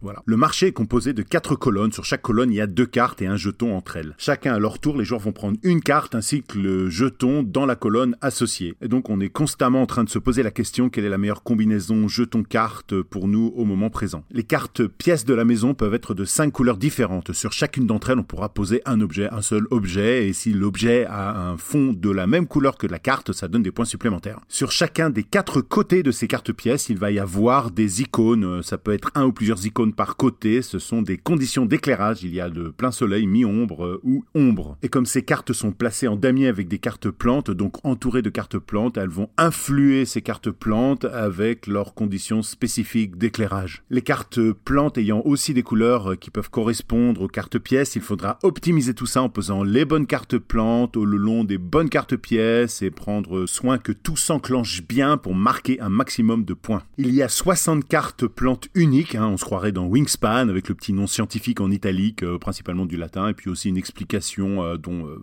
on se fout. Même si ça permet, il faut l'admettre, de nous immerger dans le monde extraordinaire des plantes d'intérieur. Il y a même une carte du monde avec leurs origines dans les règles. Et donc voilà, il y a des plantes qui ont besoin de plus de lumière, et donc au bout des 15 tours, elles nous rapporteront plus de points si on a réussi à les terminer. Et à la fin de la partie, on va devoir passer quand même 5 minutes pour additionner tous les points de chaque joueur et voir qui est le gagnant. Verdant, c'est un jeu solide dans la grande tradition des salades de points. On va devoir faire des points dans tous les sens. D'ailleurs, ce sont les mêmes auteurs qui ont fait le jeu salade de points et aussi 10 que tu avais mentionné, Erwan, dans l'émission précédente. À partir de 10 ans, de 1 à 5 joueurs pour des parties d'environ 1 heure. C'est chez Flat Out Games. Les auteurs, c'est Molly Johnson, Robert Melvin, Aaron Mesburn, Kevin Russ et Sean Stankevich. Oui, le lore des plantes, ça demande énormément de boulot. D'ailleurs, euh, je plains Beth Sobel, l'illustratrice. Même s'il est tout à fait possible qu'elle aime les plantes. Voilà, et donc euh, petit message aux éditeurs, faites attention à forte concentration, la chlorophylle elle peut empêcher la photosynthèse en provoquant une saturation des récepteurs photoniques. Juste lance quelques idées, hein, la guerre, la pollution, l'exploitation, la corruption, euh, je sais pas, c'est pas si difficile. Hein. Bye bye c'est pas non, c'est pas si difficile. Bye bye Jérémy, à la semaine prochaine. Comme d'habitude, vous pouvez retrouver toutes les chroniques de Jérémy Kletskin sur le flux de podcasts dédiés si on joue la chronique de jeu de société. Et dans ce flux, il l'a bien dit la semaine dernière, il y a quatre épisodes spéciaux qui sont sortis cet été, qui ne sont pas des épisodes présents dans Silence on joue, dont un entretien avec des créateurs de jeux. Donc vous pouvez vous abonner à ce flux de podcast aussi. Euh, ça y est, ça y est, c'est bon, on est prêt. On est sur euh, la piste de décollage euh, sur notre, dans notre grand vaisseau spatial. C'est un jeu monument qui était attendu depuis longtemps pour parce que c'est un jeu Bethesda Game Studio, donc responsable de Skyrim. C'est hein Quake 2 Non, c'est pas Quake, c'est Quake 2, non? Pas Quake 2 Ah, pas encore? Pas tout de suite? T'as trop peur qu'on me fasse sauter. Patrick on va en parler, on va en parler. Tu ne seras pas coupé. J'ai bien compris. Ils sont les tribolos dans la voix. J'ai bien compris ton angoisse, mais non. Le jeu très attendu de cette année par de nombreuses personnes, c'était bien sûr Starfield. We're all here because we're committed to the biggest question of all. What's out there?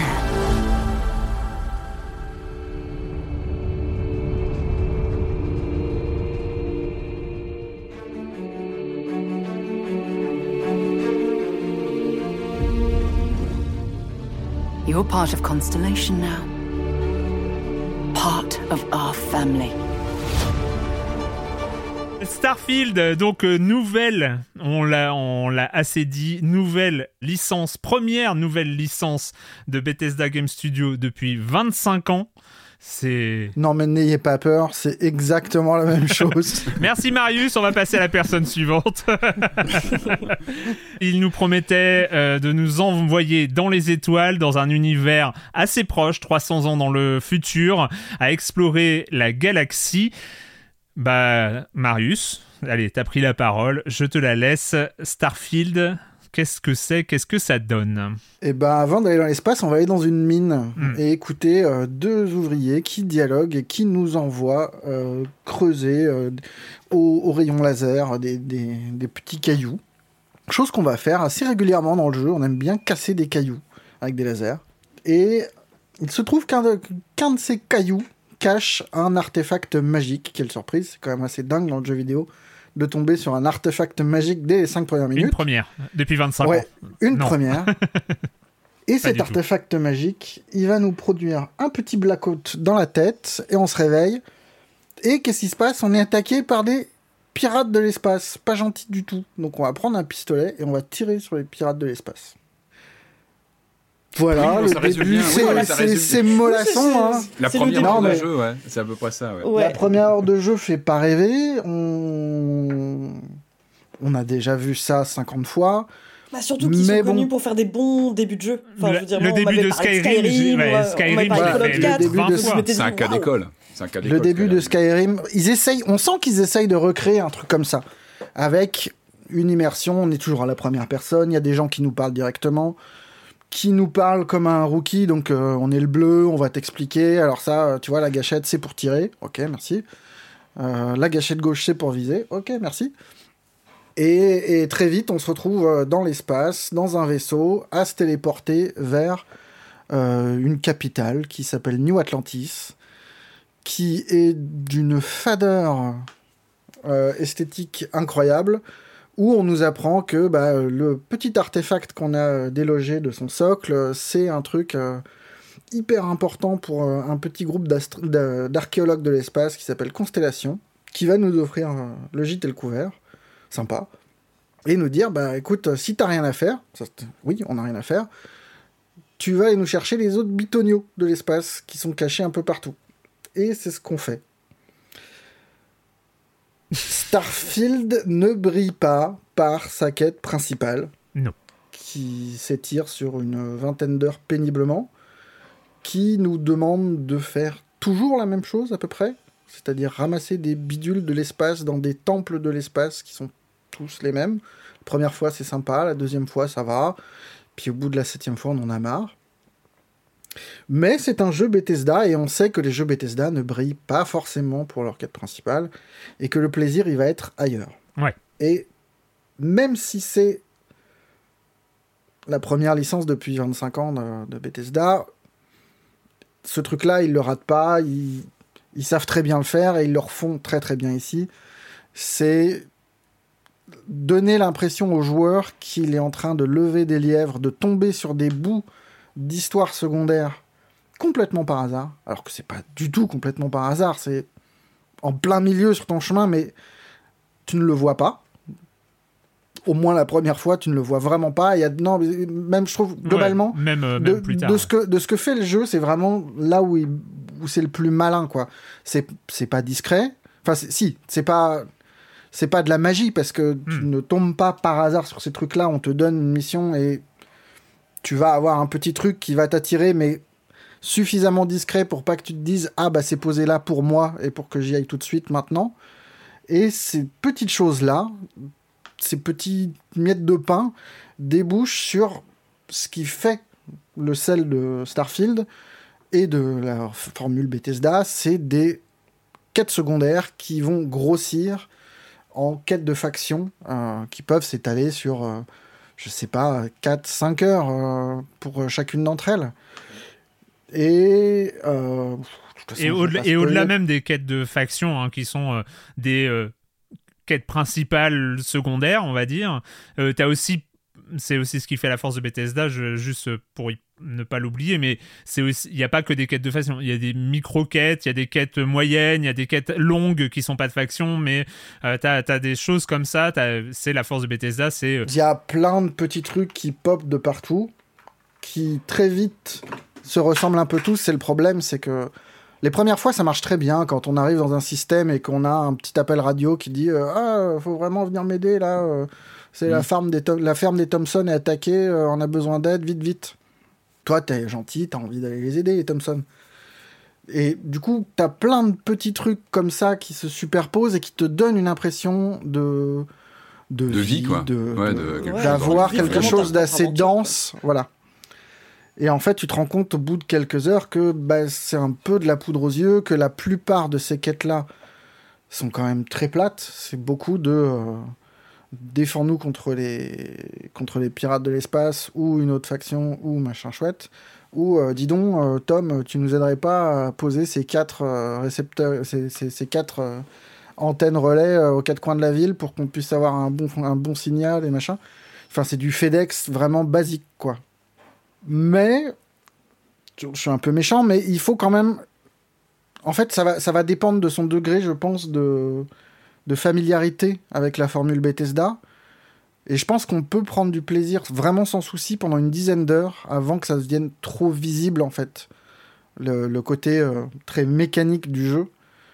Parce qu'il y a justement ces, ces quêtes de faction qui permettent euh, de d'incarner, enfin d'enrichir un petit peu le personnage qu'on joue, euh, qui est une feuille blanche. Hein, franchement, on nous on nous donne euh, un, Enfin, la, et pas la caractérisation et... la caractérisation de début tu, tu, vois pas grand chose on te demande enfin tu as la possibilité d'incarner pas mal de choses différentes mais ça n'a quasiment aucun impact. Enfin, tu vois, pour une fois, j'ai joué un agriculteur, voilà, un agriculteur de l'espace. À la Star Wars, quoi.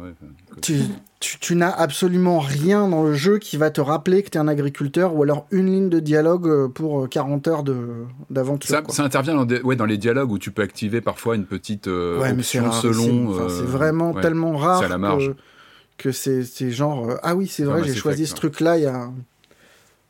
Et pour ces quêtes de faction, c'est Enfin, il y a un côté très Disney, Disney quoi. Enfin, on, débarque. Le premier truc sur lequel euh, on peut tomber, ça va être, je sais pas moi, euh, très vite dans la quête principale, on est amené sur une planète, euh, une des grandes planètes principales qui, sur lesquelles on va revenir en permanence. Il y en a 3-4, des lieux comme ça qui sont un peu emblématiques, qui correspondent à des villes, parce qu'on hmm. parle de planète, mais en vrai, c'est une ville avec du désert autour et au mieux un petit truc à faire dans le désert, mais pas grand chose d'autre. Et on va se retrouver bah, à jouer le euh, Marshal de l'espace, donc une espèce de euh, cow-boy euh, avec le petit insigne, des missions, des. Dans une ville de cow-boy. Dans une ville de cow-boy, parce que vous vous souvenez, l'espace c'est un petit peu comme le western, c'est la dernière frontière. On est des Américains, on va vous refaire la même chose que d'habitude. Enfin. Mais ça marche suffisamment au début pour qu'on soit surpris et que ça, que ça soit plaisant. Et le jeu, le jeu n'a que ça pour lui, en fait, je trouve. Enfin, moi, c'est vraiment, je, suis un peu dur avec lui, mais. Toi, ton histoire, donc, tu l'as fini en 20 heures, c'est ça? Non, pas 20 heures, non, non, euh, ça m'a pris 45 heures, un truc comme ah ça. Ah oui, pour le, non mais genre pour le, le, scénario principal. Le si, si, moi, alors, le chemin principal, il est vraiment pas long, enfin, mais euh, le jeu t'encourage, enfin, te met suffisamment de trucs au travers de ta route, de, de ces quêtes de faction, pour que tu, pour que tu, tu fasses des, des, des, embardés en permanence. Et honnêtement, c'est les meilleurs moments du jeu parce que quand on te dit euh, vas-y, joue au cowboy, joue au pirate, euh, tu veux pas. Euh, veux pas devenir un corpo qui travaille dans une ville à la Blade Runner, bah t'essayes, tu le fais. Et tu boudes pas ton plaisir pendant, pendant la première demi-heure parce que c'est marrant, qu'il y a un autre environnement qu'on te, qu'on te rajoute à celui de la quête principale. Le problème, c'est que je trouve globalement que tout est très mal écrit. Mais vraiment, enfin, que ça soit dans les dialogues qui sont quand même assez pauvres, euh, de l'incarnation des compagnons de constellation qui vont avec nous à, n'importe qui, en fait. Les échanges sont rarement intéressants.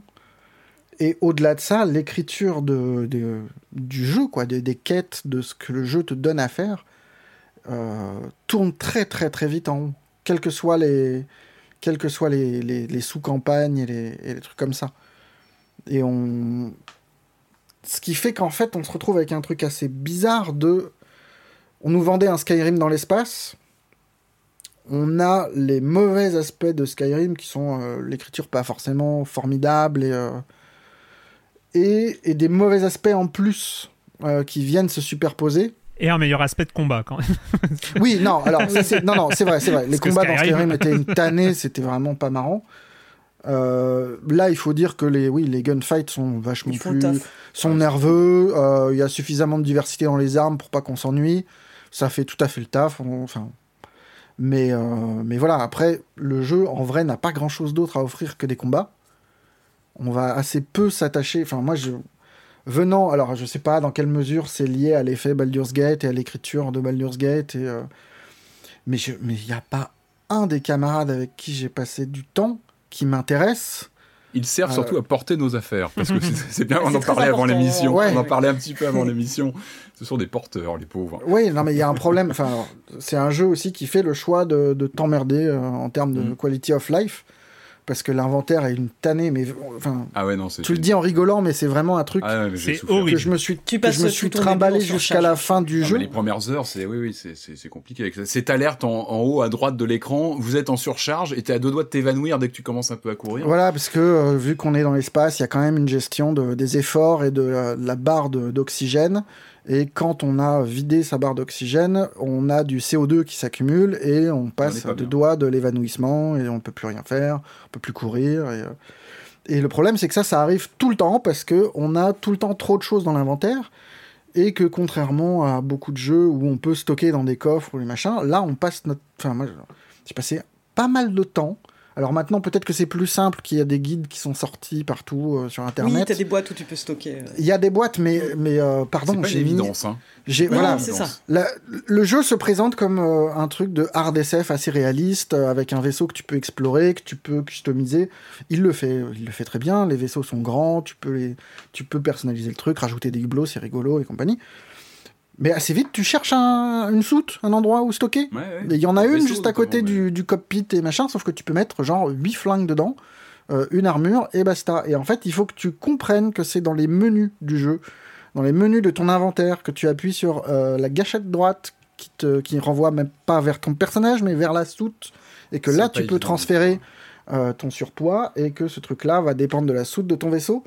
Et que du coup, si tu prends un vaisseau plus mobile plus tard dans le jeu, euh, qui va te permettre d'aller plus loin, qui, qui, est meilleur en combat ou quelque chose comme ça, il a en général une soute plus petite et que du coup, tout ce qui était dans ta soute de gros vaisseau se retrouve dans ta combinaison. Donc c'est rebelote sur le problème de machin. Et, en fait, il y a plein de petits trucs de qualité de vie qui sont pénibles, quoi. Qui fait que tout le... Parce qu'au départ, c'est quand même des, des jeux de rôle, ces choses-là les jeux Bethesda, on, on, a des points de compétences qu'on distribue, qu'on, qui sont censés un peu personnaliser le. Enfin, moi, j'ai passé tous mes points de compétence au début dans le truc haltérophilie qui permet de porter plus, quoi. Et c'est quand même pas. Enfin, pardon, mais quand on joue à un jeu vidéo, on rêve pas juste d'avoir un inventaire plus gros. C'est pas, c'est pas le. C'est pas ça. on peut comprendre qu'on mette un point dans l'inventaire et que ça nous facilite la vie, mais en passer 5 ou 4, je sais plus. Mais c'est surtout que c'est mal expliqué. Euh, c'est important qu'on en parle parce que moi, ça m'a vraiment euh, un peu planté mes premières heures, quoi. Cette histoire d'inventaire, machin, ça, ça paraît anodin et et idiot quand on en parle, mais non, ça peut vraiment, il faut le savoir, donc sachez-le, il faut aller, euh, il faut aller bidouiller dans les inventaires, dans le truc du vaisseau. Alors, ou bien j'ai vraiment loupé l'indicateur du jeu, mais j'ai pas l'impression parce que je suis pas tout seul. Donc je pense qu'il faut vraiment, euh, voilà, il faut, faut l'intégrer ça, et si on le sait, je pense qu'on peut, on peut mieux gérer que moi ce que j'ai, enfin c'était une, une tannée quoi, d'être tout le temps avec cette alerte. Surtout que, euh, sur, enfin, on reviendra peut-être pas après sur cette histoire d'inventaire, mais surtout que euh, alors, il y a, ce piège du loot, parce que tu trouves toujours ah. des combinaisons, des casques, oh, des trucs comme ça. La première, la première fois, la première ah, mission que tu fais, tu prends tout pour dire tu vas oui, ce gobelet vide. Ce qui est le cliché Bethesda aussi, hein, depuis Fallout, on fait ah, ça, on accumule les, gobelets, les machins.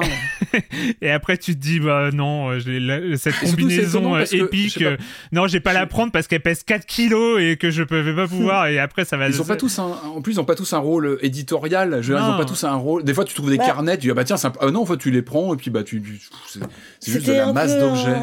C'était un peu un pacte tacite avec le joueur, c'était euh, dire, euh, voilà, enfin, vous pouvez vous aussi collectionner euh, des sandwichs, enfin, tu vois, comme les meules de fromage dans Skyrim, tu vois, et dont, tu parlais, Erwan, à une émission précédente. C'était nécessaire quand même. Mais quand même, il y a énormément de ressources, parce que c'est un jeu qui est énormément basé sur le craft aussi, que ce soit le craft de d'avant-poste, le craft de, de vaisseaux, de les, systèmes de recherche, les systèmes de création, ah, d'amélioration d'armes, et de, demande une quantité de trucs. Voilà, ça demande énormément de ressources. Hmm. Donc quand tu trouves des ressources, alors d'accord, ok, euh, je me fais plus avoir, je prends plus les gobelets en plastique, je prends plus les, paquets de PQ et, ce genre de choses. C'est bon, je prends même plus les combinaisons épiques qui vont rien ah me servir, mais qui pourraient me ramener des crédits. Ça, je prends plus, je me surcharge plus. Sauf que, bah euh, ouais, il faut quand même que je récolte un peu d'uranium, de cuivre, d'argent. Euh, de machin. Et puis quand je trouve un aimant, un aimant supraconducteur hyper cool ou des, des, des, composants électroniques au fin fond d'une baraque et qu'on me dit ce composant est rare et peut servir à tout ça, ça quand même je vais les prendre, mais ça pèse une tonne. Et donc tout ça, même en triant, en pré-triant ton loot, tu, tu te même en l'envoyant sur les pour revenir à ce que disait Patrick, c'est des trucs. Tu, vas prendre ces ressources-là, tu vas les mettre sur ton compagnon. Ouais, ce qui est une bulle. Ce qui est, ce qui est pas fun. Et après, quand tu vas être à l'établi, machin, tu te dis, mais le compagnon, les ressources qui sont sur lui, elles sont comptées dans le truc ou pas? Fait que tu passes ta vie à, à, réunir des trucs. Oui. Et il te manque toujours. Enfin, le, labo de recherche, c'est horrible. Mm. T'es toujours là, t'es devant les trucs. Il te faut des ressources pour débloquer de nouveaux trucs à rechercher et, tu passes ta vie à manquer de tel, enfin de deux trucs de colle et machin. et ça arrive très vite, c'est que tout ce pan effectivement brocanteur de l'espace où tu vas aller chercher des trucs, ça peut venir plus tard. Pour... Bah, par là, t'es un peu écrasé par ça tout de suite. C'est vrai que c'est dès le début du jeu, au bout d'une heure ou deux, t'es déjà en panique avec tes objets. Mais ça écrase un peu l'expérience. Mais revenons Même si c'est pour certains, comme moi et comme vous a priori, ça a été un peu trop le cœur du jeu à un moment. Mais revenons quand même sur le cœur de. de oui, c'est pas l'important. De, de, Skate Starfield. Euh, Patrick, toi, Ouais, alors moi, juste pour situer, j'ai environ une bonne dizaine d'heures, parce que j'ai lu un peu tardivement le jeu, donc j'ai pas pu jouer autant que vous. Donc attention, c'est vraiment à prendre en considération. J'ai une, une, bonne dizaine d'heures. Donc, euh, alors moi, il y a quelque chose que j'apprécie, c'est le côté gunfight. Vous l'avez dit, je trouve que ça répond bien. Il y a vraiment, et finalement, c'est très, euh, c'est vraiment le, cœur du jeu. En fait, les séquences d'action euh, sont sont quand même centrales et ça revient souvent. Enfin, euh, on est vraiment sur un les, comment dire sur, sur du gunfight régulier que j'ai moi que je trouve vraiment vraiment jouissif sur le ressenti des armes, sur les positionnements. Il y a presque un, pas un côté tactique, mais presque. Je trouve que les, les vraiment il y a, il y a quelque chose de très euh, il y a du répondant dans les dans les dans les dans les combats. Donc ça, je trouve que c'est un bon point et moi ça me parle parce que bah, bah parce que j'aime bien les jeux d'action en troisième personne. Donc ça, je trouve que ça c'est quelque chose qui, qui qui, qui fonctionne bien. Et ça marche encore mieux quand c'est en apesanteur. Il y en a trop peu. Ouais. Mais il y a des gunfights en apesanteur en fait, qui sont assez ressenti des matériaux, je trouve. Les, tu sens la lourdeur même quand tu es hmm. sur Terre ou dans un environnement, euh, on va dire, euh, euh, normal en termes de non apesanteur, mais tu, tu ressens les armes, tu ressens le, le choc des impacts, etc. Donc encore une fois, ça c'est un, un, vrai bon point et c'est aussi un, c'est une nouveauté par rapport à Skyrim parce qu'on parle beau, on pense beaucoup à Skyrim en y jouant effectivement avec ses histoires d'inventaire, etc. Mais je trouve que les gunfights c'était une des nouveautés et ça fonctionne bien. Donc moi, d'office, moi je suis plutôt bon public. Moi j'adore le, le, space opéra. C'est un univers qui me parle d'entrée. Donc euh, donc moi j'y suis allé euh, très euh, voilà très très très volontaire dans, dans ce jeu Effectivement, il y a cette composante. En fait, c'est un agglomérat de plusieurs types de jeux, hein, effectivement, comme, Skyrim l'était aussi. Mais là, on a cette espèce presque de point and click où on va aller cliquer partout pour tout ouvrir, comme on l'a déjà dit. Mais moi, en plus, j'ai ce problème des tiroirs et des portes. Et, vraiment, j'ai eu une sorte d'overdose de, gestion d'objets, mais qui m'a. Il a fallu que je me dompte, dire non, non, tu ne touches plus les objets. Tu faut aller un peu contre sa, sa nature là-dessus. Alors autant le système de crochetage dans, dans, dans, le côté grand loot et machin est pas mal. Et pas mal, oui, avec les, les le, euh, pareil, la, la, difficulté qui augmente, euh, mais même les ambiances. Hein, je trouve que les ambiances, il y a, y, a, y, a, y a des ambiances qui se développent lors des, bah, de l'exploration de, de, vaisseaux qu'on va trouver dans l'espace. Où ça peut être vraiment inquiétant. On se fait un peu attaquer des fois par surprise. Euh, ça, ça, ça, ça, fonctionne bien. Alors moi, à la fois, je suis emballé en 10 heures de jeu par les mécaniques. Euh, peut-être un peu moins. Je, je me voyais plus explorer l'espace, mais en même temps, j'avais peu de temps de jeu. Je savais que j'aurais pas beaucoup de temps pour en parler aujourd'hui, donc j'ai plutôt tracé sur le scénario principal avec le gros voyant bleu hein, dans, pendant tout le jeu on te dit bah ça c'est ta prochaine étape sur le scénario principal. Et autant je prends plaisir à jouer globalement je trouve qu'il y, y, y a, un feeling que moi j'aime bien sur la physique etc sur le vraiment sur l'ambiance sur les musiques. J'aime beaucoup les musiques. Je trouve qu'il y, a vraiment une patte particulière très euh, très space opéra par contre je ne ressens pas du tout le souffle épique que le jeu voudrait me donner et tu, tu, parlais euh, Marius de, ce, ces artefacts qu'on nous donne qu'on nous décrit un petit peu comme le, le Graal à aller chercher, à part que je, je, ce personnage effectivement que j'ai créé, c'est pas moi, je, je m'y retrouve pas du tout. Et pour l'instant, en 10 heures de jeu, autant j'y trouve, je pense, mon compte en termes de gameplay, autant le souffle épique entre ce, ce côté un peu euh, bidasse avec mes, mon inventaire où vraiment ça a capoté en tous les sens, où je me retrouvais à, à négocier avec mes, mes, mes personnages euh, secondaires pour leur refiler des objets. J'ai complètement euh, dilapider le souffle épique du jeu pour l'instant. Mais parce qu'il en a pas. En fait, c'est moi pour moi c'est ça le vrai problème de, et il y a un côté Starfield. Moi, c'est vraiment ce que je ressens. Mais le déjà vu, à la limite, c'est pas grave, parce qu'on est sur un jeu Bethesda, tous les jeux Bethesda se ressemblent un petit peu. Depuis le début, on le vend comme un Skyrim dans l'espace, et franchement, la seule promesse d'un Skyrim dans l'espace, ça fait un peu rêver. Enfin, on, oui, bien sûr. qu'on ait un king spatial.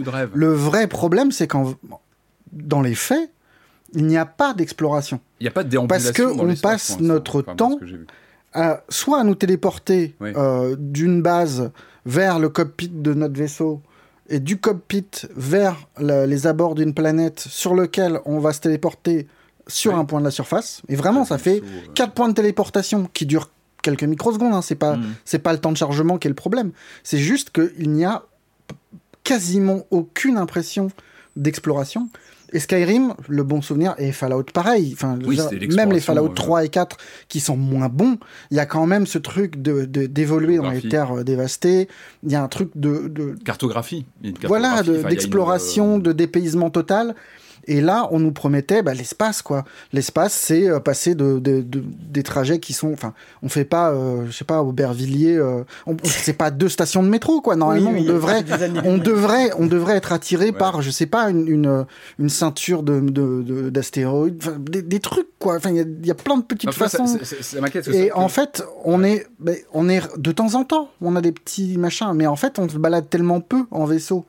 Il y a tellement peu hmm. d'exploration puisqu'on ne peut ah que circuler au sein des planètes plutôt. Mais hmm. oui, oui. Ouais, mais les vaisseaux servent quasiment à rien. C'est du, c'est, du de la SF porn, mais euh, mais on ne se promène pas en vaisseau.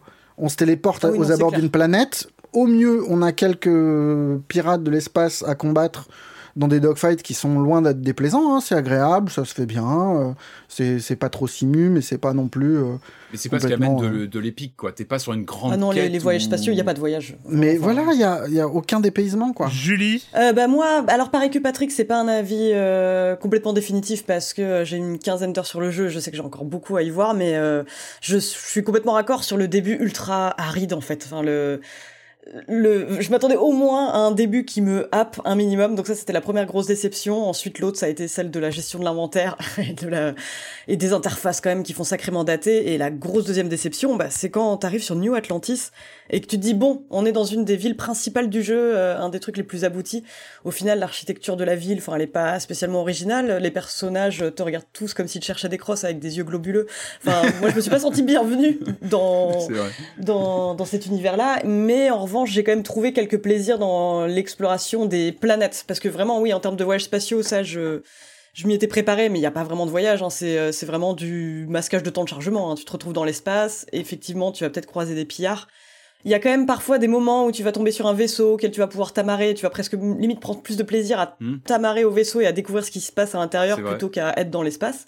Mais en revanche, là où j'ai eu de la surprise et de l'émerveillement, c'est euh, en allant euh, sur une planète au pif, sans trop savoir ce que j'allais y trouver parce que t'as quand même moyen d'analyser pour voir quelles ressources tu vas avoir, mais j'aimais bien aller de planète en planète et me dire ok c'est complètement différent que ce que j'ai vécu ailleurs et je me dis bon il y a, ce côté euh, gargantuesque. Enfin je sais qu'ils promettent 1000 planètes mais ce qui me paraît complètement énorme. T'as quand même ce pour moi le souffle épique il est un petit peu là. C'est dans la possibilité même si c'est sur des zones réduites d'explorer plein de planètes avec des, des, des biomes complètement différents, avec euh, parfois enfin des, des habitants qui sniffent du poisson, parfois des dinosaures. Enfin ça c'est c'est l'émerveillement que j'ai trouvé. Mais pour tout le reste, par contre, c'est euh, je trouve ça rude en fait qu'un jeu soit aussi compliqué à prendre en main. Et enfin pas c'est pas le fait que ce soit compliqué, mais aussi euh, volontairement compliqué presque, parce qu'ils auraient pu nous aider un petit peu pour nous expliquer, voilà, comment gérer un petit peu plus sa surcharge pondérale. Il y a, il y a ce côté déplaisant en fait de prime abord qui est assez décourageant. Après, en revanche, ouais, pour ce qui est du, du personnage, moi, j'ai pris beaucoup de plaisir hein, à faire mon, mon éditeur, mon éditeur, euh, mon éditeur de perso, mais euh, je peux pas dire non plus que je me suis retrouvée dans ce personnage pour autant. Mais c'est vrai que j'avais mis quelques traits. T'as toutes sortes de traits plus ou moins fantasques que tu peux mettre, et moi, bien sûr, j'ai mis euh, le trait adulation héroïque parce que je voulais avoir un fan dévoué ah, qui tu l'as pris ah, moi, et qui m'offre des cadeaux. Bah, franchement, j'ai quelle erreur. Ah, j'ai envie de... Ah oui, oh oui, tu l'as pris aussi. Ah, je l'ai pris et l'écriture. J'avais envie, de... j'avais envie de le buter. Ah oui, non, c'est très particulier. On parlait de l'écriture. C'est vrai que c'est un peu gênant. Ouais, ce, ce ouais, pareil. J'ai pris cette, c'est une des trois euh, caractéristiques qu'on peut prendre, je crois. Quand, quand t'es une crapule de l'espace, un truc comme ça. C'est ça. bah, moi, j'ai fait. Bah, mais parce que ça me faisait marrer, moi, en fait, cette idée de me dire, ok. Mais euh, oui, mais dans les faits, je, je suis d'accord sur la théorie, mais dans les faits, c'est insupportable. En fait, le perso est très très chelou, même. Il est un peu bizarre. Et c'est vrai que sur l'écriture, il y a c'est marrant, on sent que le jeu voulait nous emmener dans les étoiles et on se retrouve vite à aller chercher un, ingrédient de cuisine pour euh, sauver une nana qui essaie de faire un. Il y a, voilà, il y a ce côté, on retombe vite sur terre et c'est peut-être aussi ce qui ce qui fait que certains ont dit qu'on retrouvait vraiment ces mécaniques un peu à l'ancienne de, de, de, Bethesda, mm. enfin de, de, la, de, la, fabrique des Skyrim et compagnie. sur Terre, et, et même, enfin, t'as l'impression qu'ils ont réfléchi au truc 10 secondes, quoi. Dans les grandes factions qui existent, il y en a 4-5, il y, a un truc corpo.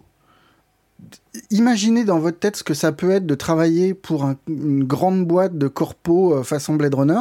Mm. Vous aurez toutes les missions, mais vraiment en 5 secondes dans votre tête, vous allez trouver toutes les missions que vous allez faire. Euh, le truc, c'est d'une platitude totale, c'est sans surprise. Enfin, c'est ça qui est triste en fait. Il y a, il y a pendant les 10 premières heures, je trouve encore, cette capacité d'émerveillement qui tient euh, euh, aux nouvelles planètes, tu te poses sur une planète, il y a un autre vaisseau qui se pose, tiens, c'est super, qu'est-ce qui se passe? Tu rentres dans le vaisseau, tu le braques, tu te barres avec le vaisseau, t'es mort de rire. Enfin, il y a des trucs comme ça qui sont mhm. rigolos, quoi. mais une fois que t'as fait, c'est que t'as vu un petit peu ces schémas-là, euh, une fois, deux fois, trois fois, ben le jeu il semble tout nu, quoi. Enfin, il y a plus grand-chose qui plus grand chose qui fonctionne quoi. Visiblement le jeu il, se contente de un peu de délivrer ce qu'il promettait entre guillemets mais sans transcender ou en tout cas pas créer de véritables surprises. Est-ce que est-ce que toi il y a eu un élément qui t'a surpris dans le bon sens lors de ta longue partie? Est-ce qu'il y a quelque chose où tu dis ah ouais ça c'est c'est quelque chose que j'ai pas vu venir ou que j'attendais pas et qui m'a qui m'a qui m'a surpris? Parce que là pour l'instant c'est vrai que non mais moi moi je te dis les bons moments du jeu c'est les dix premières heures c'est tous les petits trucs que le jeu met sur ta route et c'est tout, en fait, c'est ça. Que tu ne vois pas forcément venir. Euh, la découverte de chacune des factions, de machin. Mais dans l'écriture, c'est tellement pâteau, je trouve, ou, vraiment tellement évident que c'est difficile de rentrer dans, la, la dimension roleplay. Elle existe quasi, enfin, pour moi, elle existait quasiment pas. Mm. Le jeu est très, enfin, globalement, au début, ça marche d'autant mieux que le jeu, il est quand même vachement beau, mm. ou en tout cas très souvent vachement beau. Euh, dans ces environnements, qui a un ah vrai plaisir, comme tu disais, à, atterrir sur une planète et à essayer de découvrir le truc. Donc de ce côté-là, ça marche. Mais, euh, mais non, après, je, moi, plus j'avançais dans le jeu, plus, plus j'étais déçu. Et jusqu'à le finir, où à la fin, je me suis dit, c'est pas possible que ce truc que je viens de faire soit la fin du jeu. Et c'était le ah cas. C'est tellement cliché, tellement gros que c'en était triste. Et ouais, en fait, ce qui me gêne, c'est que la quête principale est pas, est pas géniale. Donc, du coup, tu t'éparpilles, tu vas un peu partout. Euh, tu, tu, trouves des bons moments. Il y a plein de petits bons moments isolés qui, sont, qui, qui te gardent. tu, tu joues pas contre, contre ton plaisir. Hmm. C'est pas désagréable de jouer à Starfield. Mais le jeu, vu comment il était présenté, ça devait être un petit peu plus que pas désagréable, quoi. Ouais. Mais euh, moi, j'ai juste pour mon expérience, j'ai il y a ce truc euh, dont a parlé Marius et qui est ultra présent, c'est... Euh, je, faisais le parallèle quand on en discutait euh, hors antenne et quand on partageait les premières impressions, c'est... j'ai fini FF16. je sais pas trop pourquoi, mais j'ai fini FF16. FF16, le truc, c'était les quêtes secondaires Bon, la quête principale était cool, mais ce qui était vraiment cool, c'était les combats de boss. Euh, la quête principale, ça allait, et les quêtes secondaires, c'était horrible. Et en fait, on se sentait emprisonné dans cette quête principale, c'est-à-dire que c'était euh, c'était limite un, jeu un, jeu sur rail parce que dès que tu t'échappais un peu du, de, la ligne directrice de FF16, c'était horrible, ça te sortait du jeu en fait. Là, en fait, mon premier contact avec Starfield, c'est une grande respiration justement. C'est il y a cette quête principale, bon, hyper cliché, euh, mais on le sentait dès, le trailer, hein, dès, les, pas les teasers, mais euh, les, dès le mm. premier trailer où on voit, on entend parler d'artefacts magiques, etc. On se dit ok, on a les, ça va pas aller chercher dans l'originalité folle, mais bon, voilà, soit c'est un jeu Bethesda, c'est le plaisir va être ailleurs.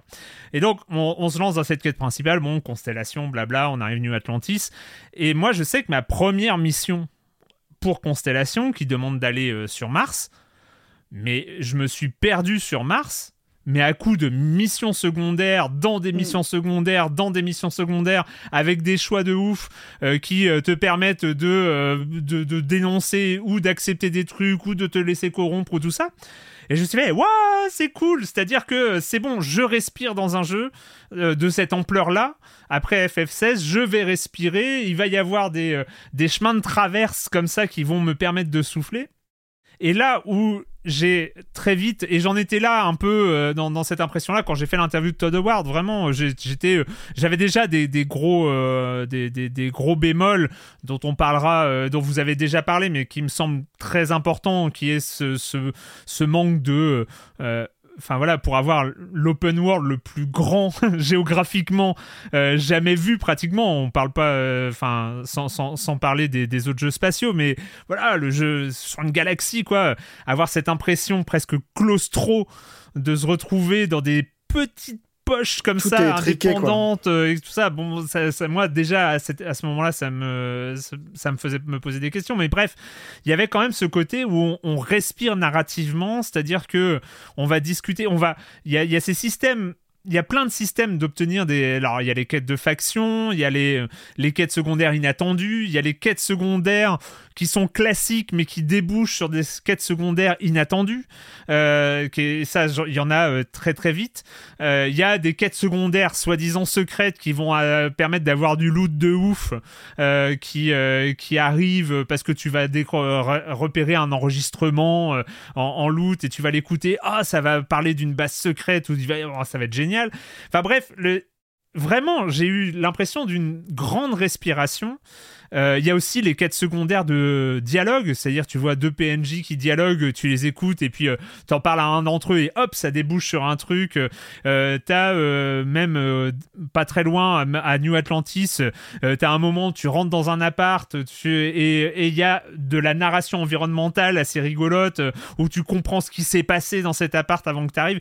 Bref, je trouvais que il y avait une sorte de respiration narrative de euh, propre à signature Bethesda hein. enfin voilà c'est mais qui fait qu'on aime ce genre de jeu et ce qui fait que moi je, je me suis vraiment senti euh, emporté et un peu avec euh, voilà une envie de, d'explorer un peu au hasard quoi et, et en fait il y a un truc qui est c'est l'inverse de FF16 entre guillemets et je trouve que c'est un des trucs qui rend euh, Starfield ultra bancal, c'est que FF7, il y avait cette quête principale et les quêtes secondaires étaient inexistantes. Et là, tu as les quêtes secondaires qui sont ultra existantes, mais la quête principale ne te donne pas envie de revenir à cette quête principale. Et ça, c'est un énorme problème. C'est-à-dire que la quête principale, ça sert à...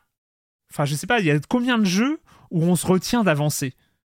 Parce que mm. on aime le monde, euh, les, tu vois, les GTA, les Red Dead, et tout ça. Euh, on a, Des fois, on n'a plus envie d'avancer dans la quête principale, on va se chercher des quêtes secondaires parce que. tu t'économises, quoi. Tu t'économises, tu... t'as envie de faire durer le plaisir.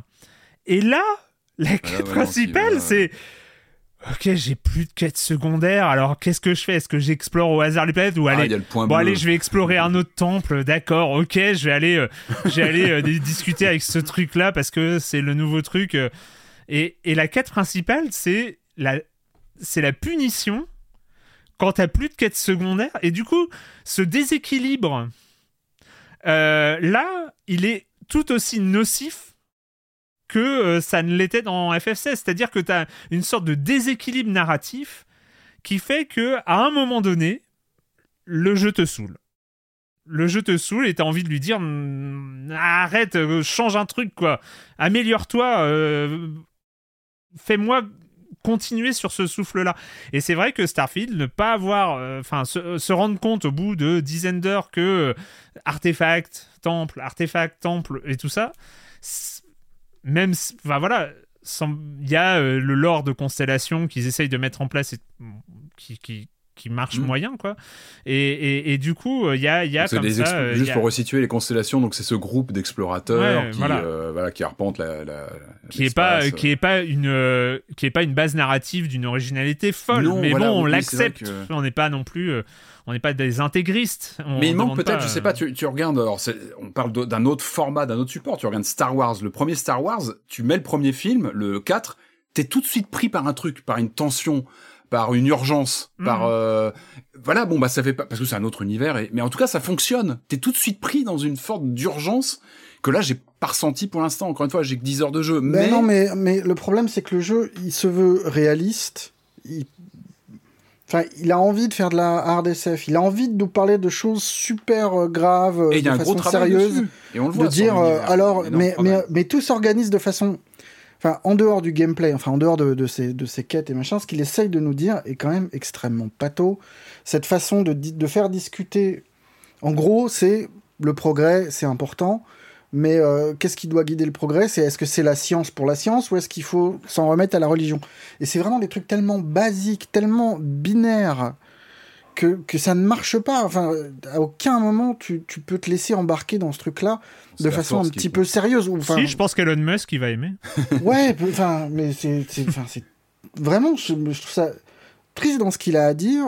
Après, je suis peut-être trop méchant. Il y a, y a, quand même dans le jeu quelques missions qui sont plus chouettes que ah d'autres que j'ai même pas envie d'évoquer pour pas pour pas gâcher le plaisir parce qu'il y a des il y a des idées, quelques idées de temps en temps qui, qui, qui vont enfin moi qui m'ont récupéré et où tu te dis ah bah peut-être que je suis trop dur, peut-être que euh, je, je râle euh, parce que je joue trop aux jeux vidéo et que, et que je m'attendais à un truc trop nouveau. Mais, euh, mais non, quoi. Enfin, la fin, ça va pas du tout. Le... Enfin... Et puis vraiment, moi, l'immense déception, c'est que je demandais pas une simu, mais dans Elite Dangerous, il y a. On peut jouer comme on veut, on peut se mmh. projeter dans l'espace il y a un sens du danger permanent, qui n'est pas lié au combat, qui n'est pas lié au machin, mais qui est lié juste au fait que bah, tu sautes d'un système à un autre et que ça a un coût sur ton matériel, sur ton carburant, et que as, à chaque fois que tu te projettes vers l'avant, que tu explores, tu te dis est-ce que je vais pouvoir revenir? Est-ce que je suis pas en train d'aller trop loin? Et tu as cet effet d'explorateur de, de ce, que, ce que euh, ce que Starfield cherche à faire. Je pense, parce que dans, l'interview, il répète tout le temps euh, on veut, euh, on, veut euh, l'émission spatiale, toucher à la conquête spatiale et machin. Je pense que c'est ça qui cherchait le problème, c'est que là, tu te jettes d'un endroit à un autre sans aucune considération des distances, puisqu'il n'y a pas de gestion du carburant, sans, sans aucun sens du danger ou de l'émerveillement. Et le seul moment d'émerveillement, c'est quand tu descends sur une planète et que le truc se révèle à toi et que tu te dis ah là cet environnement est vraiment hostile, c'est rigolo. Il y a, si, il y a un truc qui fait bien, c'est euh, c'est gérer par exemple la gravité de chacune des planètes. Il y a un vrai plaisir quand tu explores. Tu, te balades beaucoup à pied en fait. À te rendre compte que euh, ah bah là la, gravité est vraiment très très faible et que tu peux faire des bonds de folie et machin. Et ça c'est sympa. C'est ça, ça c'est le genre de choses qui maintient en vie ton envie de continuer. Hmm. Je trouve. Et juste parce que tu l'as tu l'as évoqué, mais euh, enfin pour celles et ceux qui ont écouté l'interview, je, lui demande à un moment euh, que. je lui pose la question que la, science-fiction, c'est, euh, ça a toujours été un genre qui questionne le présent, qui. Euh, là, le manque de profondeur sur la société qui, que le jeu décrit, c'est quoi la réalité économique, c'est quoi les enjeux sociaux, c'est quoi les. Enfin on n'a pas rien à dire sur les énergies, sur le l'énergie, la, colonisation, enfin, il y a un manque, il y a un manque de, de, alors je, ne parle pas d'avoir un discours militant ni rien. La science-fiction, c'est pas ça. Justement, la science-fiction permet, sous couvert de science-fiction, d'aventure, de, euh, de, fantastique, de choses jamais vues, de poser des questions sur euh, l'évolution possible, sur euh, en fonction du présent et tout ça. Là, waouh, c'est il euh, n'y a, y a, pas grand chose. C'est euh, c'est un Mais peu. Mais c'est à l'image de, de, ce qu'il offre, enfin de, de, sa direction artistique en fait. On a une planète western, on a une planète Blade Runner, on a une planète. Euh, vous avez aimé la citadelle de, de Mass Effect, bah là on vous a refait la même chose mais en moins bien. Il y a zéro imagination, zéro. Enfin, elles n'ont rien à dire, putain, ces planètes, rien du tout. C'est pas déplaisant, il y a des moments qui sont chouettes, mais mais, mais c'est juste un décor, quoi. C'est euh, c'est dans, dans, mon papier je parle de buffet euh, de buffet asiatique à volonté. C'est ça quoi. C'est euh, tu seras un petit peu un pirate tu seras un petit peu un, un, marshal de l'espace c'est rigolo mais dans le fond on s'en fout. Tout hmm. ça pas vraiment n'engage à rien quoi. Mais après il y a, y, a, y a un côté moi, je dois avouer qu'il y a encore un... Moi, j'ai pas fini Starfield là, mais il garde un côté hyper digeste. Je sais pas comment le dire. C'est un truc à digestion rapide en fait aussi. C'est c'est un truc, ça te pèse pas sur l'estomac, ça se traverse. Non mais vraiment Starfield c'est un jeu qui se sera alors peut-être que c'est parce qu'il est trop anodin, il est trop euh, trop euh, oubliable, j'en sais rien, mais il est aussi pas désagréable à traverser. Ce que tu dis, Marius, c'est totalement vrai, c'est que les, missions secondaires qu'on aime, moi, je continue à aimer euh, les. Je suis tombé sur une discussion entre deux PNJ euh, dans ma session d'hier sur une mission totalement what the fuck que j'aurais pu rater. Il y a toujours ce, genre de truc où ah, c'est moi qui suis tombé dessus, alors que pas du tout, hein, on, le répète, mais. Et encore une fois, c'était une FedEx, mais le contexte narratif m'a poussé à, la faire et à aimer la faire. Et c'est vrai que ce manque de diversité, parce que voilà, au moins les combats sont pas nuls, mais c'est vrai que tu as euh, Fight, FedEx, Fight, FedEx. Après, la force de Bethesda, c'est qu'ils englobent ces missions de, de, combat et de FedEx avec euh, des, des contextes, des, des, choses inattendues et des choses euh, qui permettent encore de euh, d'apprécier d'apprécier y jouer quoi. Mais même si franchement moi à la fin le premier, enfin dès que tu tu atterris que tu vois un laboratoire de recherche, tu soupires quoi. Ah mais moi combien, combien de laboratoires de recherche ont été disséminés dans l'espace et abandonnés? C'est vraiment irresponsable. Quoi. Je, comprends, je comprends euh, totalement l'attrait que peuvent avoir des gens pour les planètes euh, parce qu'elles sont générées euh, procéduralement à l'atterrissage. Je comprends qu'il peut y avoir un effet d'émerveillement et tout ça. Moi, J'avoue, alors c'est peut-être une bêtise, c'est peut-être moi, c'est peut-être totalement subjectif, mais le côté génératif, bah quand t'as un nouveau biome qui apparaît et qui est totalement inédit, t'es là euh, pendant euh, 3 minutes à dire Ah, ok, des nouvelles créatures, des nouveaux trucs. Et quand tu tombes sur un biome que t'as déjà vu ou sur des trucs euh, qui sont pas trop nouveaux et tout ça, t'as pas trop d'intérêt. Euh. Et, et reste pour moi une des incompréhensions totales c'est les vaisseaux spatiaux. Moi, je ne comprends pas qu'ils aient fait tout un système de création de vaisseaux qui est cool d'existence dans le vaisseau quand le vaisseau est à terre qui est très cool. Les vaisseaux, bah, tu les construis et puis euh, bah, si tu as fait un long couloir, si tu te retrouves dedans, c'est rigolo de, te retrouver presque physiquement dans, dans, ce vaisseau spatial qui est à, l'échelle, quoi, à l'intérieur.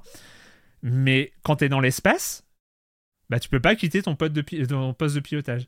Ça aurait été tellement cool. Imagine, t'es mais et même t'es en non, mais on en discute, on en discutait pendant pendant l'écriture de, de, la double pour Libé. Il avait une idée. Tu vois, t'es en combat avec des. L'idée, elle est toute simple. ça a apparu en 10 secondes et c'est génial. C'était en combat dans, dans avec euh, les, les, des pillards. 53e euh, rencontre, et au lieu euh, que tout se passe comme d'habitude, le jeu te rapporte, ramènerait Enfin, tu vois, tu te, rappelles que bah, c'est un jeu qui démultiplie, matériellement est capable de, euh, de, de, faire du cockpit, mais aussi de te mettre, dans le vaisseau et te rappeler à dire euh, vite, il faut que tu, tu répares euh, l'hyperdrive ou je sais pas quoi. À la Star et qui te fait quitter le... côté. Oui, oui, sur les mitrailleuses. T'as un équipage. T'as un équipage, tu laisses les commandes à ton équipage, bah continuer le combat sans moi, et puis toi tu dois aller réparer un truc dans les ouais, enfin un truc. faire de la bricole. Et, et dans le vaisseau, oui, avoir une matérialisation vraiment. Mais et rien que ça, du là aujourd'hui la construction de vaisseau, c'est kiffer, parce qu'on kiffe, c'est vrai. Quand t'as les images au décollage et à l'atterrissage, parce que c'est le vaisseau que t'as construit, c'est ton vaisseau et tout ça, c'est cool, et, machin, tu kiffes. tu kiffes quand le, vaisseau est à terre et que tu y rentres parce que t'aimes bien et parce que euh, voilà. Même sauf quand tu... dois prendre euh, l'échelle. Ouais, voilà. Bon, parce que c'est compliqué l'échelle, visiblement. Ah oui, j'ai galéré. c'est vrai, ouais. Mais c'est tout t'as fait un vaisseau spatial, tu, as une conscience de ce vaisseau en dehors des euh, jauges de missiles laser et tout ça, mhm. parce que finalement ton vaisseau finit en, ton vaisseau dans l'espace, ton vaisseau il est réduit à 5 jauges. Euh, bouclier, moteur, hyperdrive, euh, non ça fait 6, missiles, balistiques, laser. Et, et, voilà, ton vaisseau n'a d'importance une fois que tu es dans l'espace que par les 6 caractéristiques qu'il a. Et c'est, sachant que l'hyperdrive ne sert à rien, parce que tu le coupes et tu le remets quand il te demande, mais euh, c'est tout. Et, donc, il sert les cinq jauges principales. Ça ne sert qu'à ça. Et c'est dommage. Le vaisseau que tu as mis tant de temps à construire avec amour, et ben une fois que tu es là où il sert, c'est-à-dire dans l'espace, parce que c'est quand même là, et ben il est, c'est cinq caractéristiques, c'est tout. Surtout, c'est cinq caractéristiques que tu utilises pendant 5 minutes quand t'as un dogfight et t'es content d'être attaqué. Mais oui. Parce que tu te dis, je vais enfin pouvoir utiliser ce vaisseau, quoi. T'attends qu'on t'attaque. please. Est-ce que ça pourrait évoluer? Parce que Skyrim, il a eu une longue vie, il a toujours sa vie, Skyrim. Alors la question c'est est-ce qu'on est-ce que c'est vraiment le nouveau Skyrim? Est-ce qu'il aura l'impact qu'a pu avoir Skyrim en son temps avec les différentes versions, la communauté qui a travaillé dessus? Enfin c'est un, jeu monde Skyrim. Non, c'est. Euh, ça paraît euh, compliqué. Bah, après, l'espoir, c'est les modes.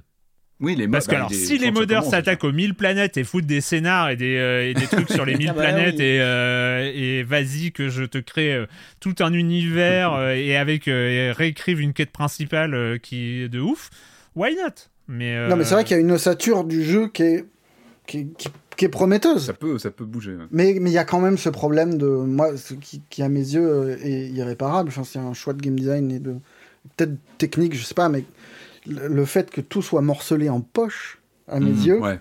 Ça oui, casse que ce soit pas de l'exploration libre. et que... Mmh. Merde, même la ville principale, elle est sectionnée en, quatre stations de métro. Et... Enfin, c'est triste, quoi. Bah, dans ce cas-là, il aurait fallu faire moins de planètes. Parce que, mm. ouais, c'est le problème. C'est avec autant de planètes, je comprends tout à fait qu'ils aient eu recours à ce système. Moi, ça me dérange pas dans le sens où, bah, s'il y a plein de planètes et plein d'univers différents à voir, enfin, je verrai sur la longueur ce que ça donne, quoi. Mais même sur un, petit détail, à l'intérieur d'un même système solaire, t'es obligé de faire un déplacement rapide. Oui. Et ça, mm. c'est idiot. Enfin, ils auraient pu mettre une vitesse, genre ce déplacement, il va, euh, il va, il va prendre, euh, évidemment, si t'es réaliste, c'est un peu trop long, évidemment, de mettre euh, un mois pour atteindre la planète à côté, je comprends. mais mais voilà, on est dans un jeu vidéo, ils sont pas obligés, tu vois, si t'avais, si tu, à la place de faire un déplacement rapide, t'as ton truc qui est loin et tu vois la planète se rapprocher et tout ça. Enfin, c'est bête, mais tu l'utilises pas ton vaisseau, c'est triste. Moi j'aime bien le vaisseau. Je trouve que leur système de création de vaisseau est cool et euh, il y a plein de choses qui sont qui sont cool. Moi je continue à bien aimer euh, tout ça, même si euh, avec tous les bémols, même si c'est plus des bémols à ce niveau-là. mais c'est il y a, y, a des il y a des choses, il y a du savoir-faire, il y a du savoir-faire derrière. mais mais c'est très pour un jeu avec cette ambition là c'est assez incroyable. Et donc, euh, vous, vous allez euh, continuer à y jouer Ça vous, ah donne envie ah, bah oui. Euh ah, oui. moi, pour sûr, je vais continuer. Mais quitte, à, quitte à heurter ce mur de déception que nous a décrit Marius. Mais en tout cas, moi, j'ai envie de continuer, mais ne serait-ce que pour ce... Bah, tous ces moments intéressants, enfin, d'émerveillement à la découverte d'une nouvelle planète, de comment elle fonctionne, de qui s'y trouve, de quel PNJ va être caché dedans. C'est ce qui me maintient en haleine, moi, pour le moment, quoi, et hmm. qui me fait oublier les défauts et la déception de ne pas avoir de vrai voyage spatial. Le jeu fait miroiter un New Game Plus de façon assez intelligente, mais en fait non. Merde. pendant, pendant quelques minutes, tu crois, tu te dis ah ça peut être pas mal, ah et en fait non. Ah, Starfield, il est entre 70 et 90 euros sur PC en fonction des éditions de luxe, etc.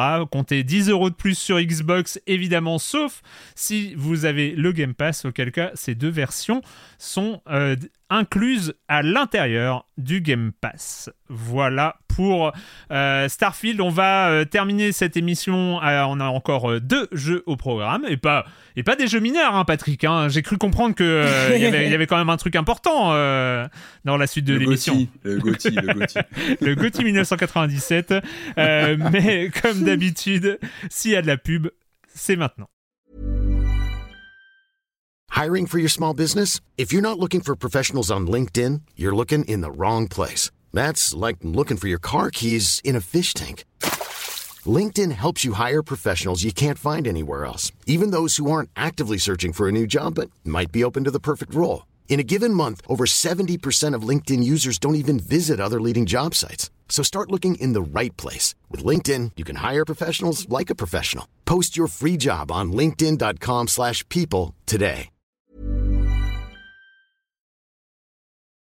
On reprend, on reprend euh, cette émission. On va terminer cette émission, donc euh, je viens de le dire avec euh, deux jeux, mais cher Marius, cette fois-ci, elle ne t'est pas dédiée. Ouf, tu peux couper ton micro ou soupirer à, ton, comme à ton habitude.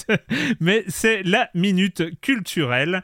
Euh, une minute culturelle. Alors, euh, j'ai. Elle a, le, le, fil de discussion a, été bien vivant pendant euh, ces deux derniers mois.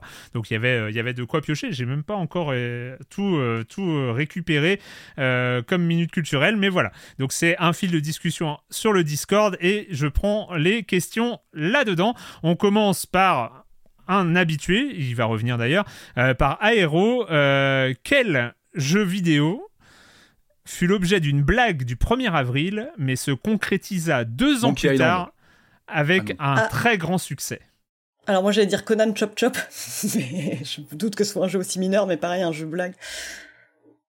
Euh, bah, il y a le Sonic. Island, oui, c'est vrai qu'il l'a annoncé. Bah non, c'était pas une blague du coup. Et c'est pas deux ans après. Et non. Et on ne sait pas encore pour le grand succès. Je sais pas, il a cartonné ou pas, je sais pas. Succès, je pense pas non plus, mais j'ai pas eu de, pas eu de chiffre de vente. Euh, non, bah je vois pas un. Un énorme succès. Un truc mondial, sorti en 2016. Genre God Simulator, un truc comme ça? Non, non, non. Tout le monde a cru que c'était une blague. Ouais. C'est pas Doom 2016 euh, Puis je vois pas, oui. Jeu mobile. Ouais, le côté blague. Jeu mobile. Candy Crush? Pokémon Go Ouais, Pokémon ah. Go. Pokémon ah, Go. Oui, ah, y a eu un... deux, ans, euh, deux ans auparavant, première à ville, c'était Google Maps Pokémon Challenge. Ah, C'était une vidéo euh, Google euh, qui proposait un nouveau jeu sur Google Maps Pokémon Challenge et euh, donc qui a, enfin voilà, c'est dans le même principe qui a abouti. Enfin, je sais pas si c'est lié, il y a un, lien de cause à effet, mais deux ans plus tard sortait Pokémon Go basé sur la géolocalisation. Bref, vous connaissez, je vais je vais pas le décrire plus avant. une, une, question de yaourt. Qu'est-ce que le benzoate de dénatonium et comment est-il employé dans l'industrie du jeu vidéo?